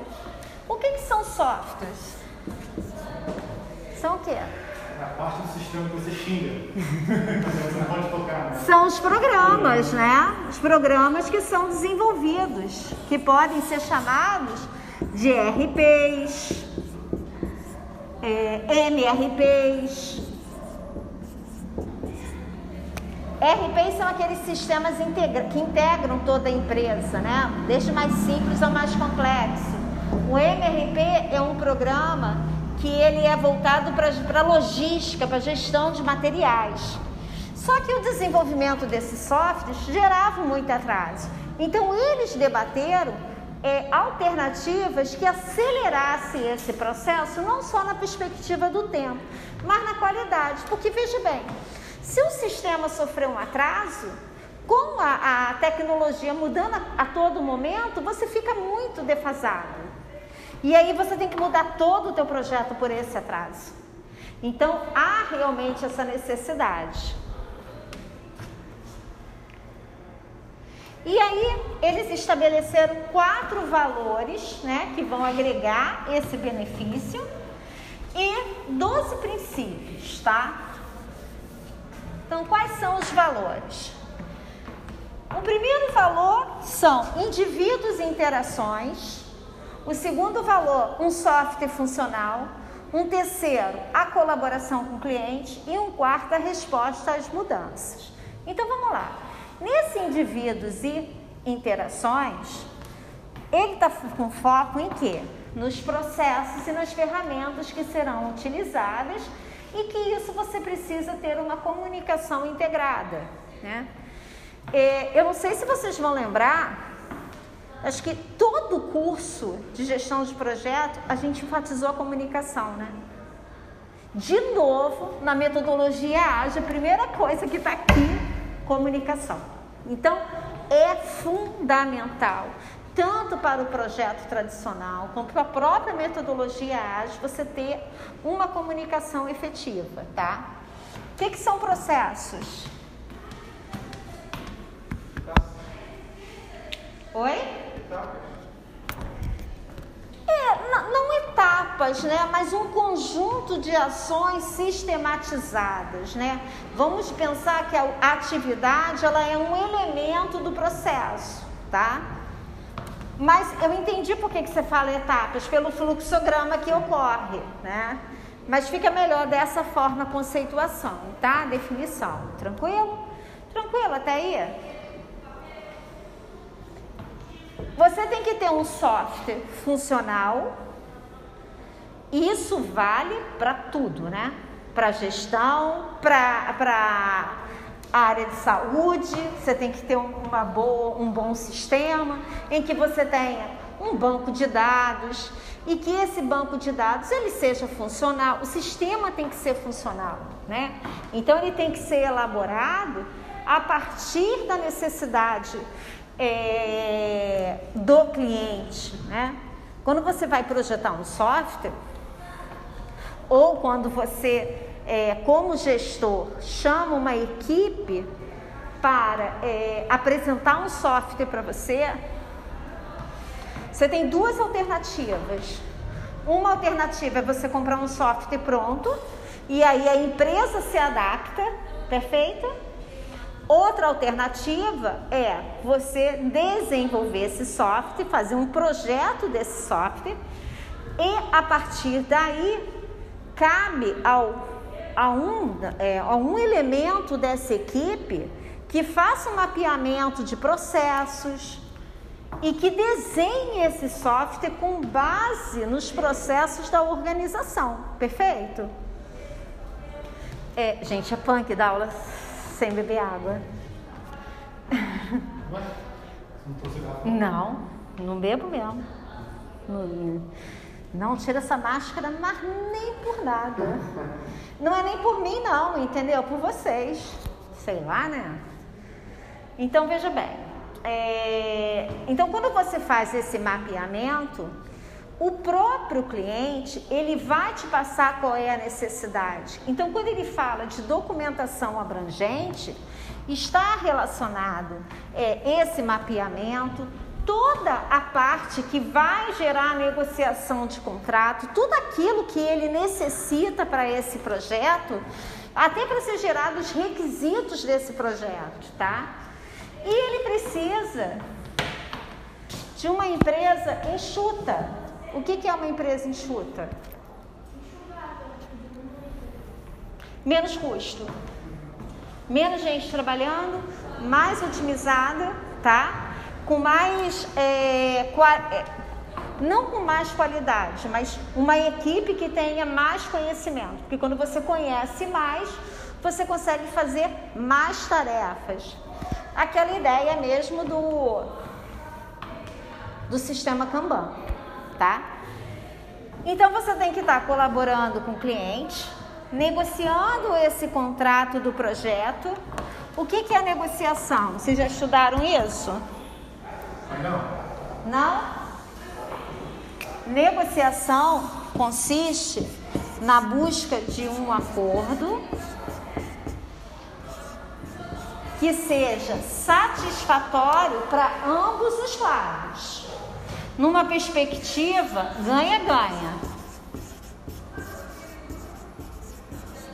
Não pode ser ganha-perde. Não pode ser perde-ganha. Deve ser ganha-ganha. Isso é o princípio básico da negociação. E é importante para um gestor que está ofertando um serviço um projeto de algo, saber negociar. Tá? A hora de fazer as concessões, a hora que não é possível fazer concessões, saber qual é o seu limite na negociação, planejar.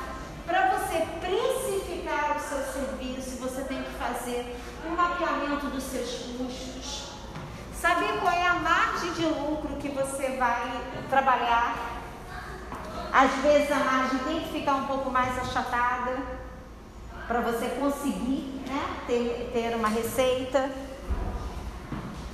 Tranquilo? Alguma dúvida? Trabalho também. Contrato tem que ser lido. Tá? contrato, não é assinar sem ler, não. Com calma. E, não, e parece que eu, tô falando assim, ó, professora, isso é óbvio, não é tão óbvio. Eu me lembro que eu dava uma aula aqui, aqui na La Salle, é, de uma disciplina que eu acho que era gestão de projeto. E tinha um, um aluno que ele era um representante e ele falou assim, ah, professora, você não contrata aqui com uma empresa para ser representante?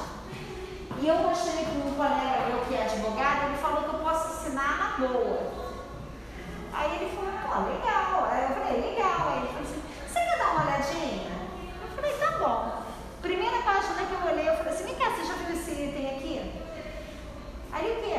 Você está assumindo todo, todo prejuízo se der algum problema. Eu falei, o advogado leu isso aqui, não viu? Aí eu mostrei para ele, ele falou, xingou a beça mesmo. Eu falei, tem que ler. Não, nem precisa tão longe, professora. Pode acontecer que aqui na sala ninguém lê o contrato de utilização de software. Não. Ninguém lê. Não, não leu. É. WhatsApp, Facebook, Instagram. Word. Nada.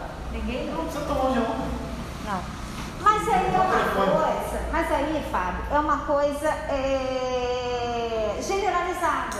Agora, um contrato específico que você pode sofrer uma sanção direta, por exemplo, uma multa contratual com valor muito alto. Sim. Entendeu? Se você não observar isso, você está assumindo muitas vezes um contrato que no final das contas acaba sendo um grande prejuízo. Eu, eu fiz um projeto uma vez com o Petrobras que eu ganhei uma licitação, tá? Era um para assinar um contrato de um ano. Ganhei em primeiro lugar, na boa, assim, preço. Ficamos super felizes. Quando eu li o contrato, eu falei, não dá. Não dá. Porque eles estavam me amarrando que durante um ano eu ia fornecer um determinado tipo de produto para eles, sem aumento de preço.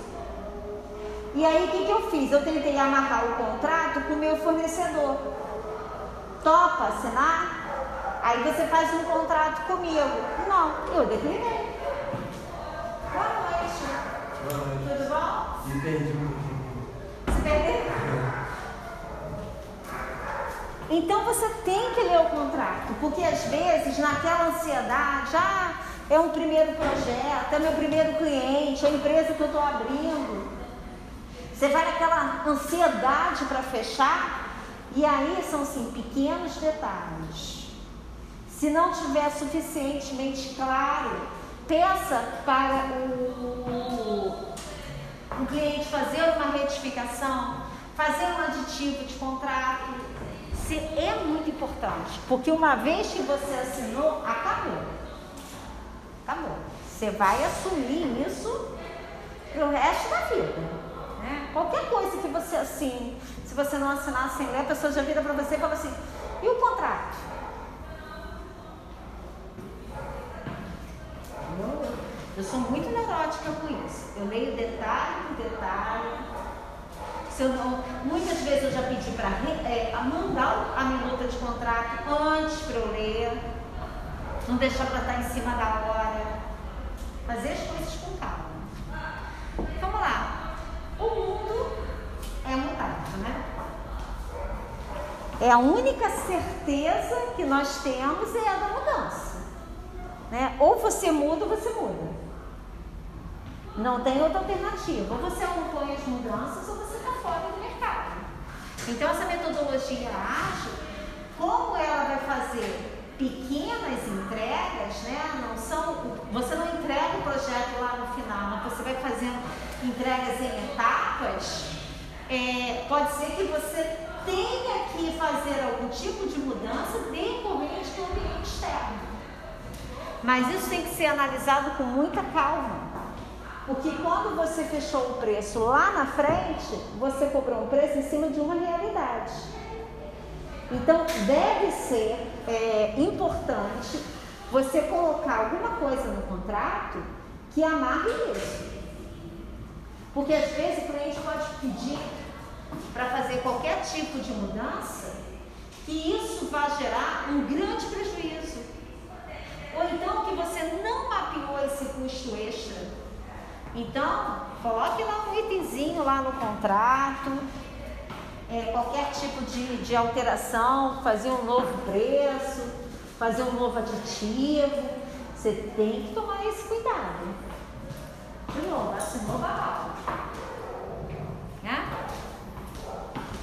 E planejar, né? Planejamento estratégico o tempo todo.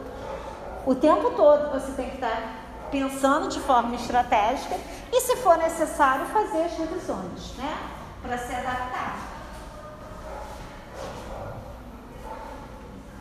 Pode? E os 12 princípios né, que foram pensados. Primeiro princípio, satisfação do cliente. Entrega adiantada, visibilidade do cliente, transparência e relação de confiança. Vamos lá, entrega adiantada. Tem que ser viável. Né? Não vai adiantar por adiantar. Né?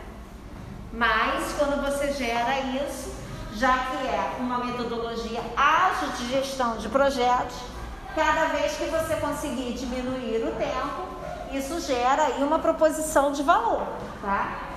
O cliente, ele tem que estar presente, visível. Transparência está relacionado ao processo de comunicação.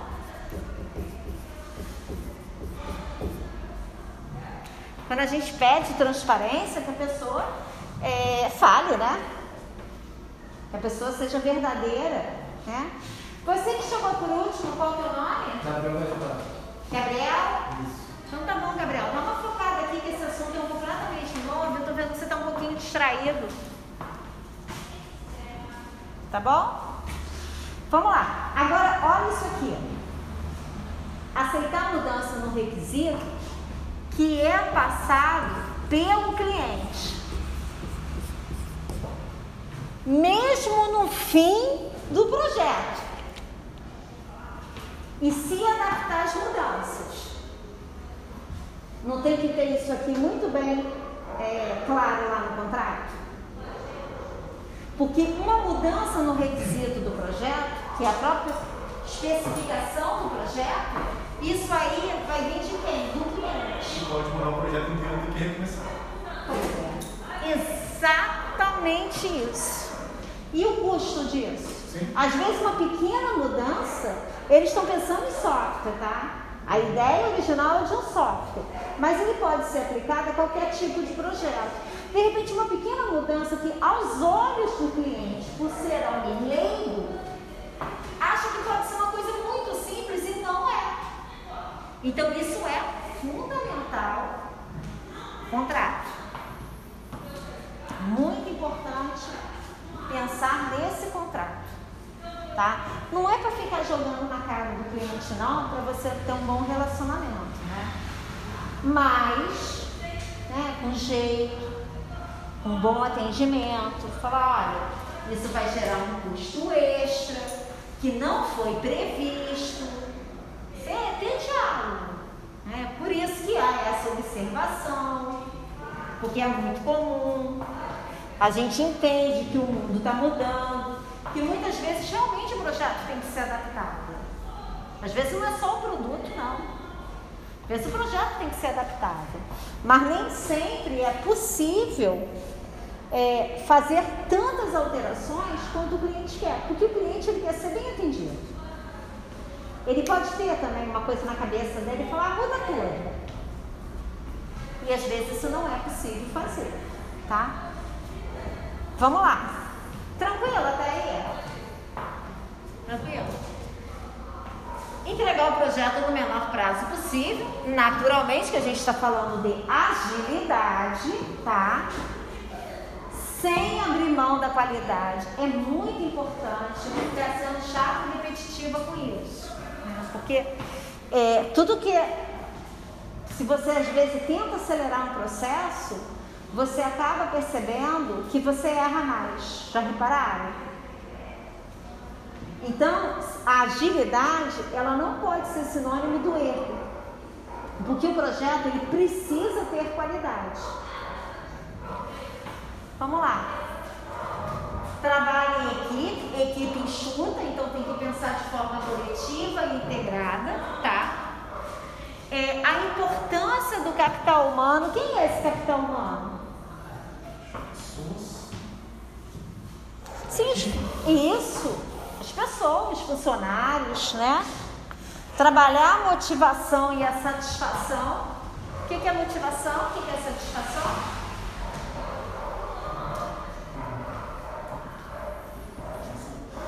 A satisfação é o cara não estar infeliz no trabalho, né? É, pelo menos ele não vai estar não satisfeito. Né?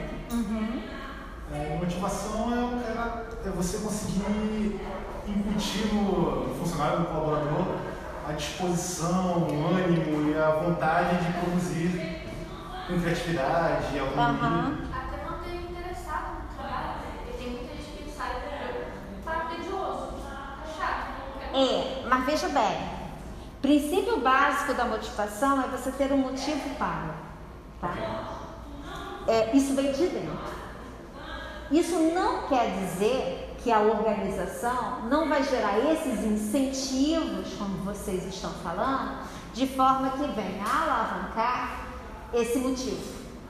Então, tem ações é, motivacionais, como, por exemplo, a qualidade de vida no trabalho, é, o próprio treinamento, tá? E demais, boa noite, e demais é, ações motivacionais vocês devem estudar isso em teoria geral da administração e gestão de pessoas, tá? Mas o que, que é fundamental na motivação é o seguinte: você pode ter todas as ações motivacionais, você como gestor, enquanto empresa. Mas se o cara não tiver afim, esquece. Não adianta. Não adianta. Tá? E não é motivação com grana, tá? Grana não é motivacional.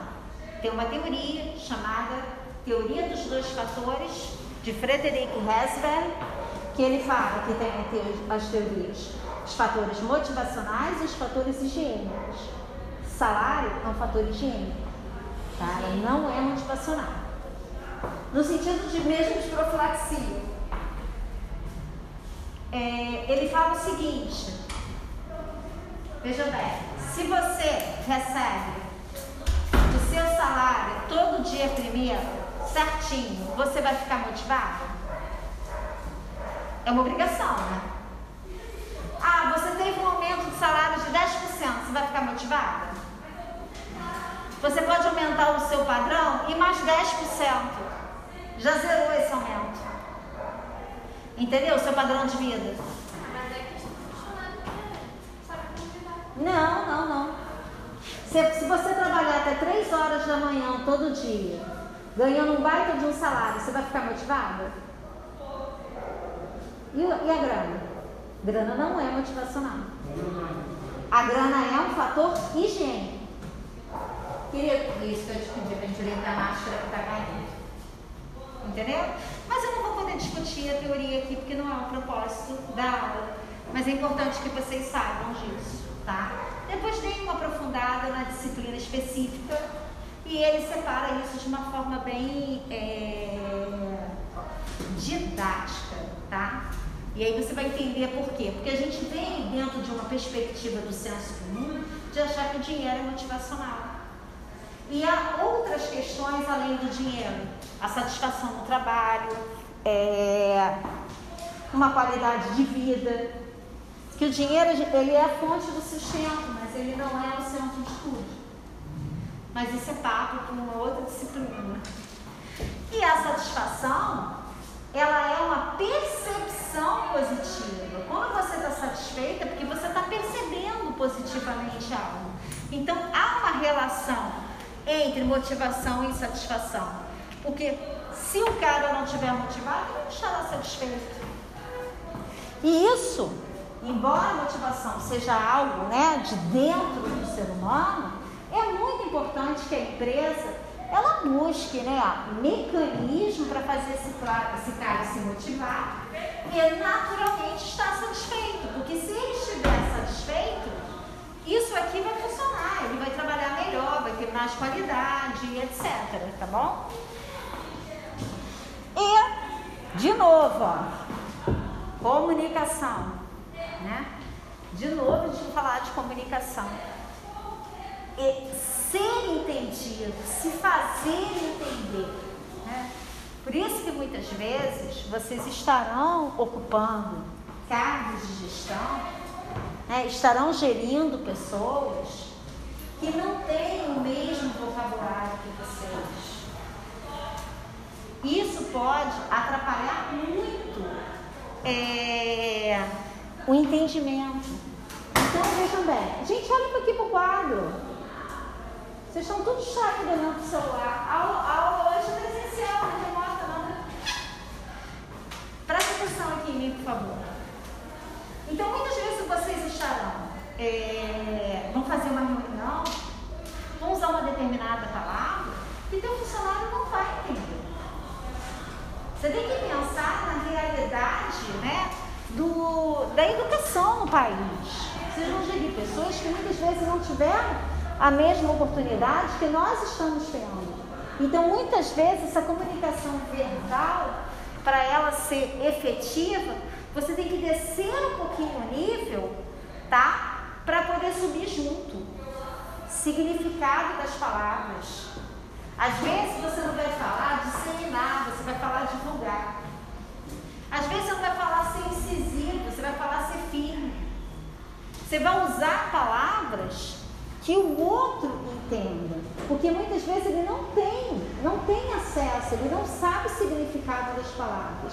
E aí aquela reunião, ela não se torna efetiva, real, verdadeira. Não dá frutos. Você não consegue colher frutos dessa reunião. E isso é fundamental numa metodologia de gestão de projeto. Ter uma comunicação integrada. Não entendeu? Explique. Feedback é retorno, é voltar, é alimentar de volta, é retroalimentação. Então muitas vezes você precisa perguntar para saber se o cara entendeu, porque o cara não diz que não entendeu. E aí você vai descobrir que ele não entendeu, sabe quando? Quando o teu projeto, que é uma metodologia ágil, atrasar. Não ter a agilidade necessária. Tranquilo? Alguma dúvida? Não? Então vamos lá. Mais do que você pensar no escopo, né, em todo o conteúdo do projeto, nos objetivos, no tempo, no cronograma e no custo, é isso aqui, ó, qualidade. Não é só acelerar, não é só agilizar, mas qualidade.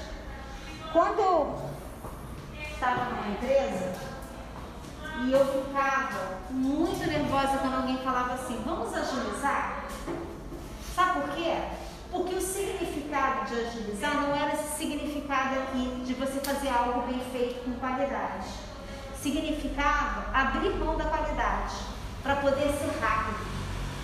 E isso eu tinha arrepios na espinha, porque eu sabia que lá na frente daria um problema. Era um cliente insatisfeito.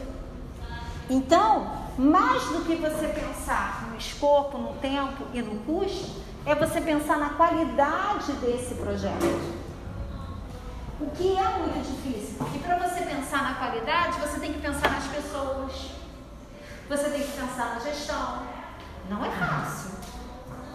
Gerir pessoas não é fácil.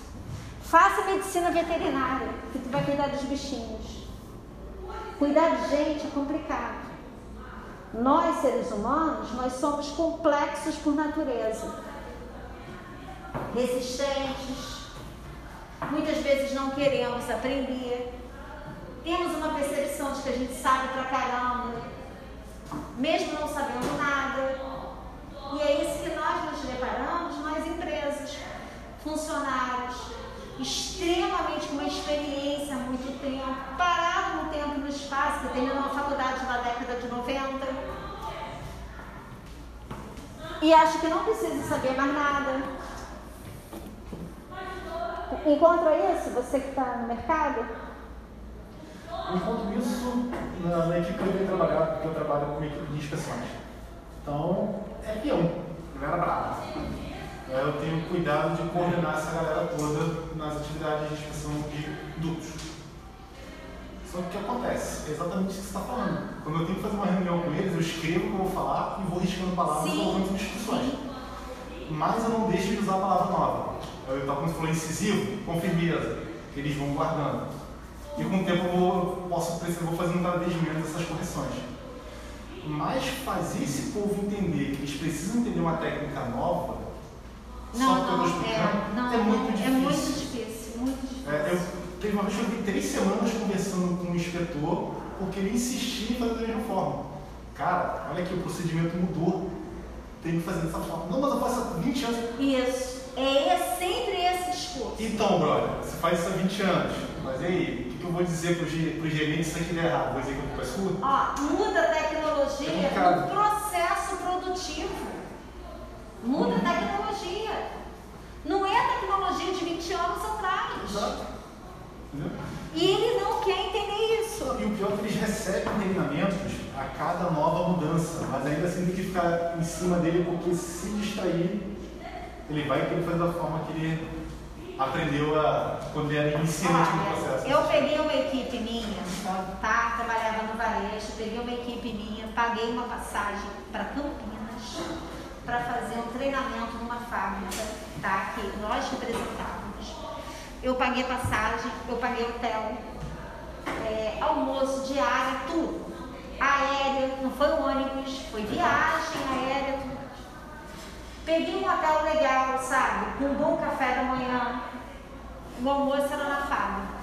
Tive toda a, a- o cuidado de ter, é, de cuidar do capital humano. De ter um bom conforto, uma cama legal, um quarto legal com ar-condicionado, com uma TV para descansar de noite.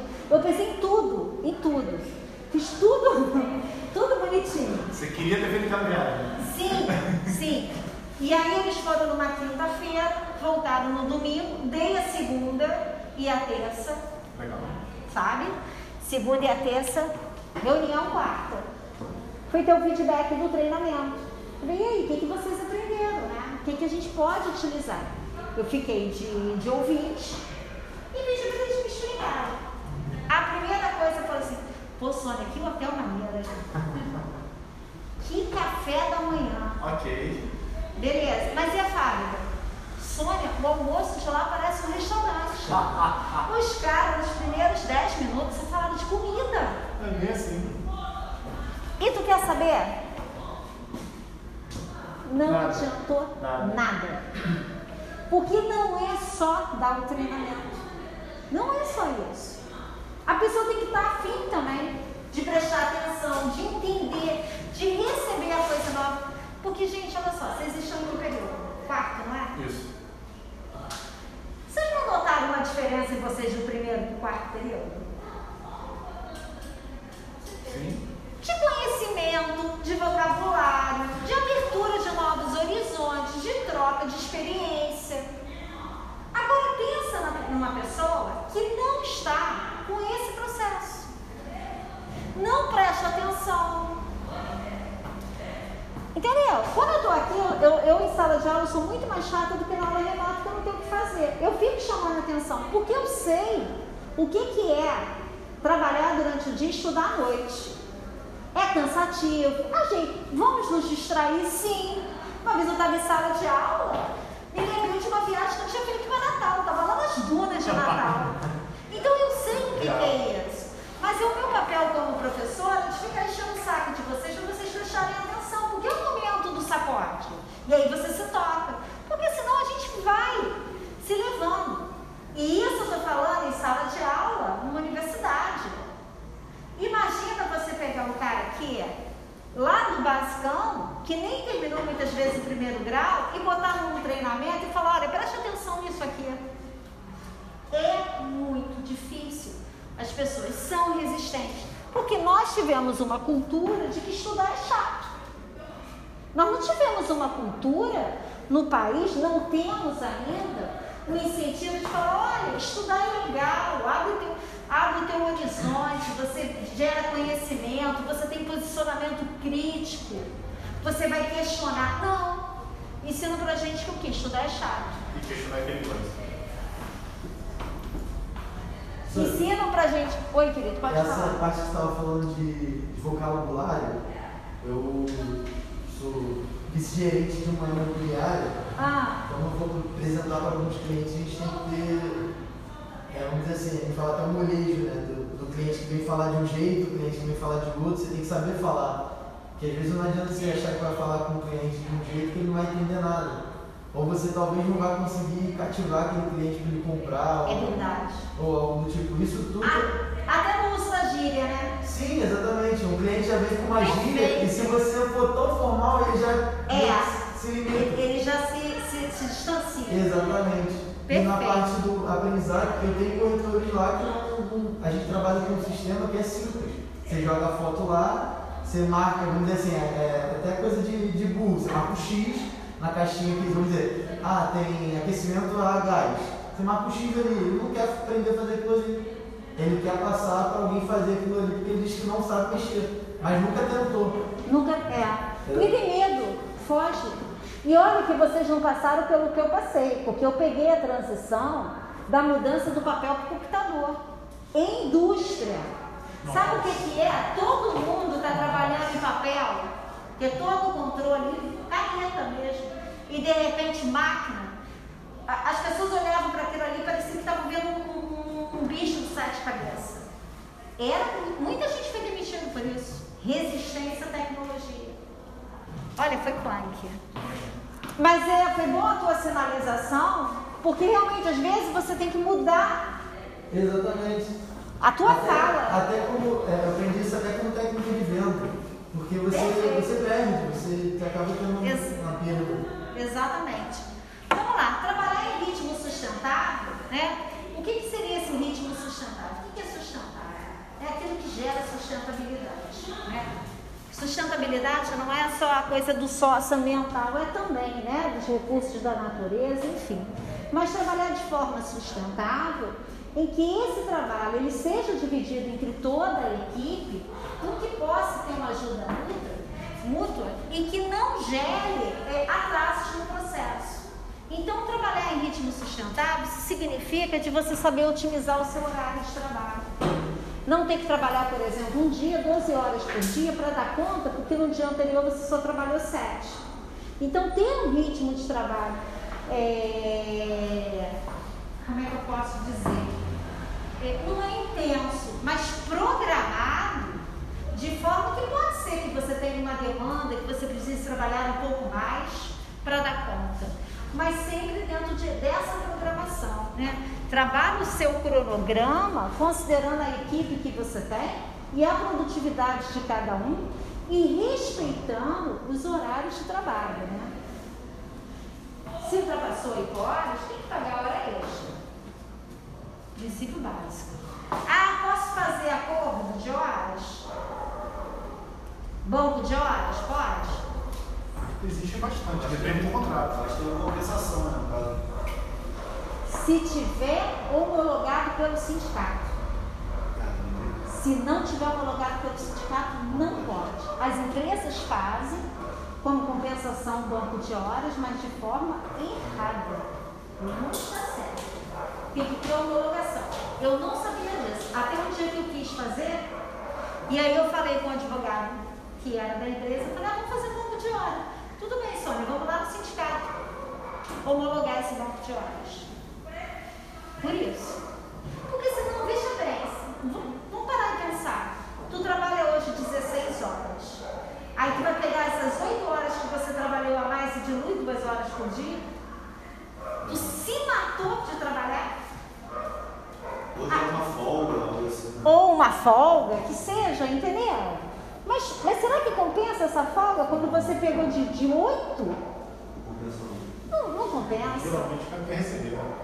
O cara pega um banco de hora reportado e espera. Isso, o cara quer receber financeiramente. Nem vale tanto a pena. É, Você vai ver a hora trabalhada também. Às vezes não vale a pena. Não, vale. Não vale a pena, é uma grana que não vai valer a pena. Que vale mais a pena você ir embora para sua casa. Mas muitas vezes você é obrigado a fazer isso, não é opcional. Pior ainda. Falar assim, olha, você hoje tem que ficar. Não, mas eu não posso, eu tenho um compromisso. Você tem que ficar. Você tinha um compromisso. É. terrível, né? Vamos lá. Excelência técnica, habilidade humana, saber se relacionar. Habilidade conceitual, né? Você saber os conceitos a serem aplicados. E habilidade técnica, você saber a parte técnica do teu projeto, tá? Se é um projeto de produção, você tem que saber como é que funciona as especificações técnicas do produto. Se é um projeto de produto, é, produção, né, vai estar ca- casando com o produto, mas também de capacidade produtiva. Se é um projeto de um serviço, você tem que ter o conhecimento da, da produção desse serviço. E aquela regrinha né, do, do Pareto, eu posso ter 20% de esforços que gera 80% de resultado. O que, que isso significa? Mínimo esforço com o melhor resultado. Ou. Não é nem um mínimo de Ou esforço. então o esforço melhor bem aplicado para gerar o melhor resultado. É, a ideia é o seguinte, que o resultado ele é uma consequência desse esforço. Porque por, por menos esforço que você tenha, você sempre vai ter um resultado. Por isso que ele faz essa proporção. Se esforça um pouquinho que você vai ter mais resultados. São aqueles 20% planejando. É. Ou aqueles 20% que você ficou só atendendo o problema operacional e que não foi produtivo. E também, olha só, por isso que tem que ter, cadê a motivação? Aqui, ó. Existe também uma teoria da expectativa que relaciona isso, esforço e expectativa. Se você tiver uma expectativa, você aumenta o seu esforço, mas se essa expectativa não for atendida, o seu esforço diminui. Então, cuidado quando você incentivar esse esforço sem ter uma contraproposta. Tá? Eu não estou falando só do salário do mês, não, tá? Mas de repente daquela promessa de crescimento, de um plano de carreira. Eu tive, eu tive uma aluna que ela trabalhava numa empresa em departamento pessoal. Chegaram para ela e falaram assim que se, se ela fizesse, eu acho até que eu já comentei isso aqui, que se ela fizesse a faculdade de recursos humanos, ela seria promovida. Ela queria fazer direito. O que, que ela fez? Abriu mão do direito, foi fazer o tecnólogo em RH. Quando chegou no último período, foi ela lá, ó, vou me formar e aí minha promoção. Ah, ó, chegou uma informação da matriz a promoção foi suspensa. Aí, aí você imagina se essa pessoa ela vai fazer o mínimo esforço? Aí sabe o que ela falou pra mim? Ela falou assim, Sônia, eu tenho uma sensação que eu perdi dois anos da minha vida. Eu falei, poxa, mas você aprendeu coisas novas, de repente tenta agora a faculdade de Direito, vai eliminar alguma disciplina. Falou assim, Sônia, eu não consigo enxergar dessa maneira. Eu só consigo enxergar que eu fui enganada. E o pior, ela não pediu demissão. Ela continuou trabalhando lá porque era fonte de sustento dela e ela não poderia sair. Não tinha como sair. Não tinha como sair. Agora você imagina, essa pessoa vai estar motivada? E não era por grana. Era um plano de carreira que foi prometido para ela. Porque ela falou para mim que nem, ela, nem foi cogitado assim o percentual de aumento que ela teria. né? Não, só falou para ela o seguinte: você será promovida. É um reconhecimento de um trabalho, é um reconhecimento de um esforço. Então a gente tem que ter muito cuidado como gestor, como nós vamos passar isso para os nossos funcionários. O funcionário pode ser assegurado de alguma forma, Ah, se não tiver nada documentado, não. mas se ele, ele pode, existe algo que ele possa pedir, ah, então assina um documento, ah, um contrato firmando. né? Ah, nenhuma empresa faz isso não. O que pode acontecer é o seguinte: você começar a trabalhar como se tivesse sido promovido, não tendo sido promovido. E aí depois você tem como, se você tiver como provar na justiça, o próprio vai ter que ser, vai ter que ser adequar tudo, todo o teu salário, tudo. E se ah, o gestor, tem gente que conversa muito com o gestor pelo WhatsApp, aí eu rolo essa conversa, ah, mas quando eu for promovido, eu consegui seu, no celular. É, pode ser uma prova, pode ser uma prova sim. Aí tem que ver com o advogado trabalhista. Porque o WhatsApp é mensagem instantânea, nem todo juiz aceita. É muito subjetivo. Na minha opinião, se, o- se o funcionário sendo promovido, ele é um bom funcionário. Se, se o gestor fizesse sacanagem com ele, simplesmente ele perdeu o funcionário que ele tem bom. Mas às vezes É, não. mas aí é o que ela falou, É, né? dá um exemplo. A necessidade e tal. Agora, você, isso, não- uma promessa não garante nada. Agora, por É. exemplo, o que pode acontecer é o seguinte: olha, você vai ser promovido daqui a três meses como gerente, mas antes você vai ter que fazer um estágio probatório. Aí você começa a trabalhar como gerente sem receber. Isso aí na justiça é causa ganho. Não, isso aí não pode. Causa ganho. Mas fazem muito. É, Porque diz que você está em treinamento. não, isso aí não. É causa molinho de ganhar. Tem que o seu advogado isso. Nesse caso que você falou, é um detalhe muito específico, mas você sabe se a empresa pelo menos pagou pela formação de tecnólogo dela? Não. Ela que pagou sua É ela que pagou. Não foi. Isso aí é motivacional. Às vezes paga parte da faculdade, pós, ou 100%. É motivacional. Vamos lá, o que é uma equipe auto-organizada? São equipes que conseguem fazer as suas próprias atribuições individuais sem uma gestão unificada, sem um cara Autogestão. É mais autônomo. Autogestão, tá? E tem que ter muita disciplina para isso. Muita disciplina. E eu penso que isso é uma tendência no mercado de trabalho. Você ter uma equipe auto-organizada, que faça uma autogestão. Porque se você não puder se autogerir, você vai ter condição de gerir alguém? Com certeza não. Eu, eu geri uma equipe de vendas que era externa. Aí eu me lembro que falava assim, ah, mas o, o vendedor não precisa. Porque eu falava, não precisa vir aqui, é externo, é externo. Vendedor. Era, era uma loja lá no Leblon. Ah, mas se o vendedor agora estiver lá em Ipanema, na praia, o problema é dele, deixa ele pegar o sol. Tô nem aí. Quero saber a produção. A produção que foi feita. Agora, se ele fez essa produção nos dois dias úteis do mês e os outros dias úteis ele foi para a praia, eu só bato palma. Eu Acho que essa ideia de ter alguém aqui tal hora, a tal hora, não. Meu amigo lá que gerencia o corretor. Você aí atrás, que gerencia o corretor. Pode falar. Se o corretor vendeu o apartamento para você, se ele trabalhou um dia só no mês e ele trouxe uma venda de um apartamento, vai ficar preocupado com o que ele fez nos outros dias? Se ele nos outros Se ele vendeu, é, o que, que ele fez nos outros dias que ele não trabalhou, ele só foi para praia? Te preocupa isso? Claro. Não, cara, coisa de vendedor. O cara tá dizendo, tipo assim, vamos supor, o cara tem uma meta, você passa uma meta pra ele. Se ele bater, ele tem, vamos supor, 20 dias no mês. Se ele bate em 10 e restante de 10 ele viaja, Ah, sim, mas é sempre bom, né? É, No corre- na corretagem, pra mim, é diferente. Tem, tem imobiliária que, que limita assim, é, vamos dizer, por hora, por hora. Lá onde eu trabalho não é por hora, é você faz o seu trabalho, mas você também não tem salário. É o que você vendeu, o que você fizer. Então, se ele. Mas, mas se o cara não vender nada, ou se o cara, vamos dizer, passei um cliente da imobiliária para ele, ele, ele não vendeu, não fizer o trabalho corretamente, quem deixa de vender a imobiliária, consequentemente a gente perde. Então é bom sempre ele estar na ativa. Independente se ele vendeu uma, 10 imóveis esse mês e no mês seguinte ele vai falar assim, ah, tô, atrasou mais, mais. Ah, mas bem. isso não existe. Corretor, isso não existe. O quê? Não existe do cara. O cara, ele, ele não tem Ele salário vai, fixo. Ele vai, ele vai ter uma meta, na verdade. É.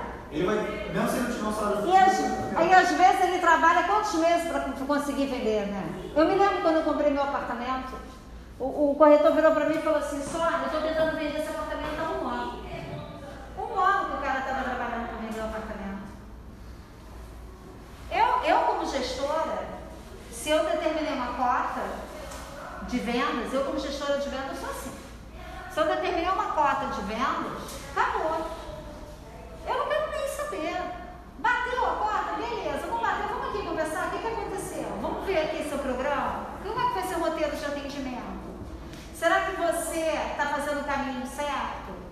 Por que, que você não conseguiu fechar? Entendeu? Eu acompanhava desta forma. Mas ficava, igual meu sócio, ficava neurótico.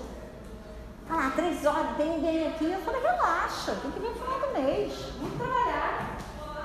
Eu desencanada total, total. Mas a- é, é diferente. é, a, a corretagem é muito hora certa no lugar certo. Vamos dizer Ah, se ele marcar e não aparecer, Não, vamos dizer, você, às vezes você está na fila de um banco, sem querer você vende um imóvel.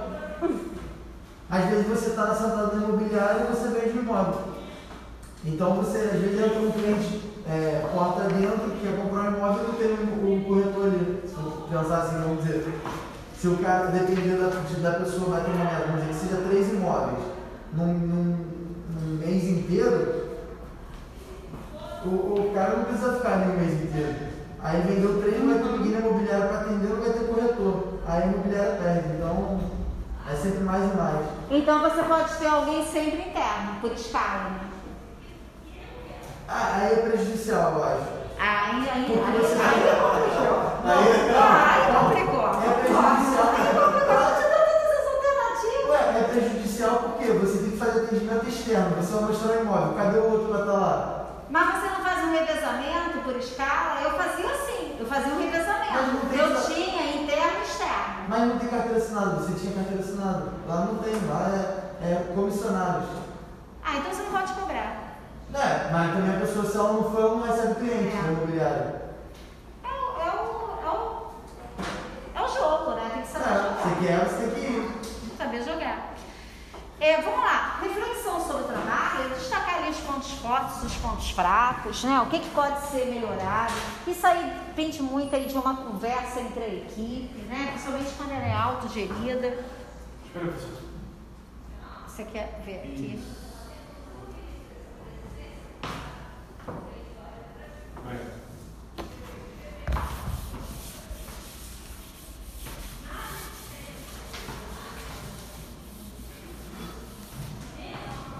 Eu quero que vocês prestem atenção nessa imagem, que é o ciclo de vida do gerenciamento ágil de projetos. Tá? Preste atenção que no projeto tradicional você tem todas aquelas fases, né? Desde a iniciação até a entrega do projeto. E ela vai direto. Aqui não. Por que, que ele vai tendo essas interações que estão relacionadas ao tempo? Porque a entrega ela é feita por etapas. Elas são entregas incrementais, né? com aquela ideia da inovação incremental, em que você faz melhorias. Então o projeto ele vai sendo entregue é, para o cliente de forma é, em etapas. E aqui é onde pode acontecer tá, as mudanças necessárias. Então ele vai aprovar, pode ser que ele peça alterações. Olha, não atende mais, a minha demanda mudou, preciso fazer adaptações. Preste atenção que a gente está falando de incrementais. Não são radicais. Então, são pequenas alterações. Não pode ser alteração que vai ter que mudar o projeto como um todo, porque isso não foi previsto lá no início na negociação. Tá claro? Tá claro, Fábio? Tranquilo? Todo mundo? É você entregar cada etapa do projeto e essa cada etapa o cliente vai aprovar. Pode ser porque quem determina os requisitos do projeto na metodologia ágil é o cliente. Então pode ser que esse cliente peça que você faça adaptações, porque essas entregas elas são incrementais.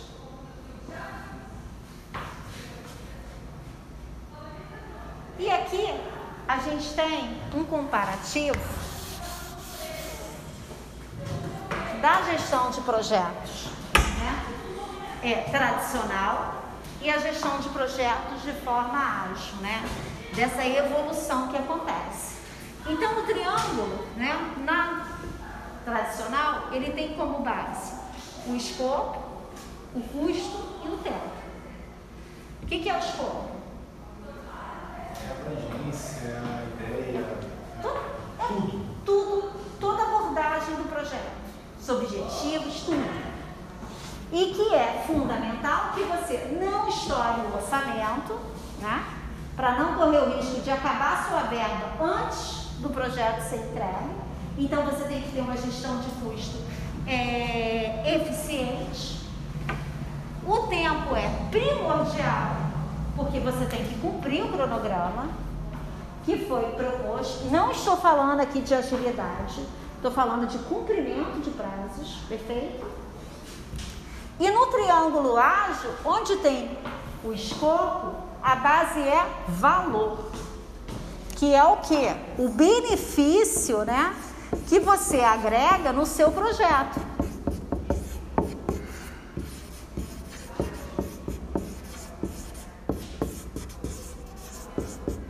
Qual é a grande diferença? As entregas são incrementais.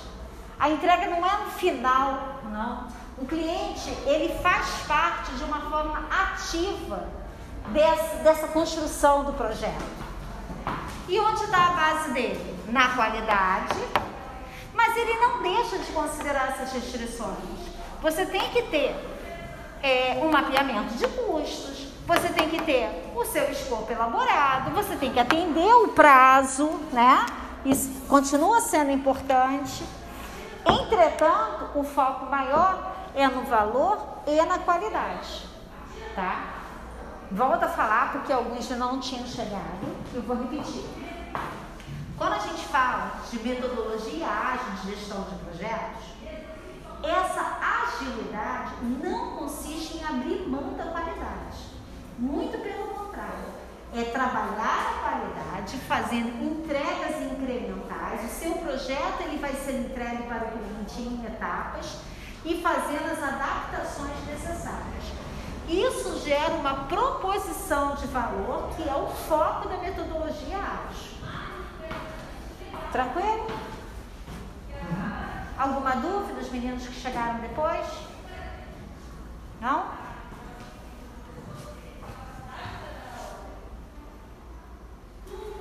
Alguém pode me dizer que horas são? Oito e oito? A gente vai falar de Kanban de novo, rapidamente, porque a gente já falou da outra vez. E nós vamos falar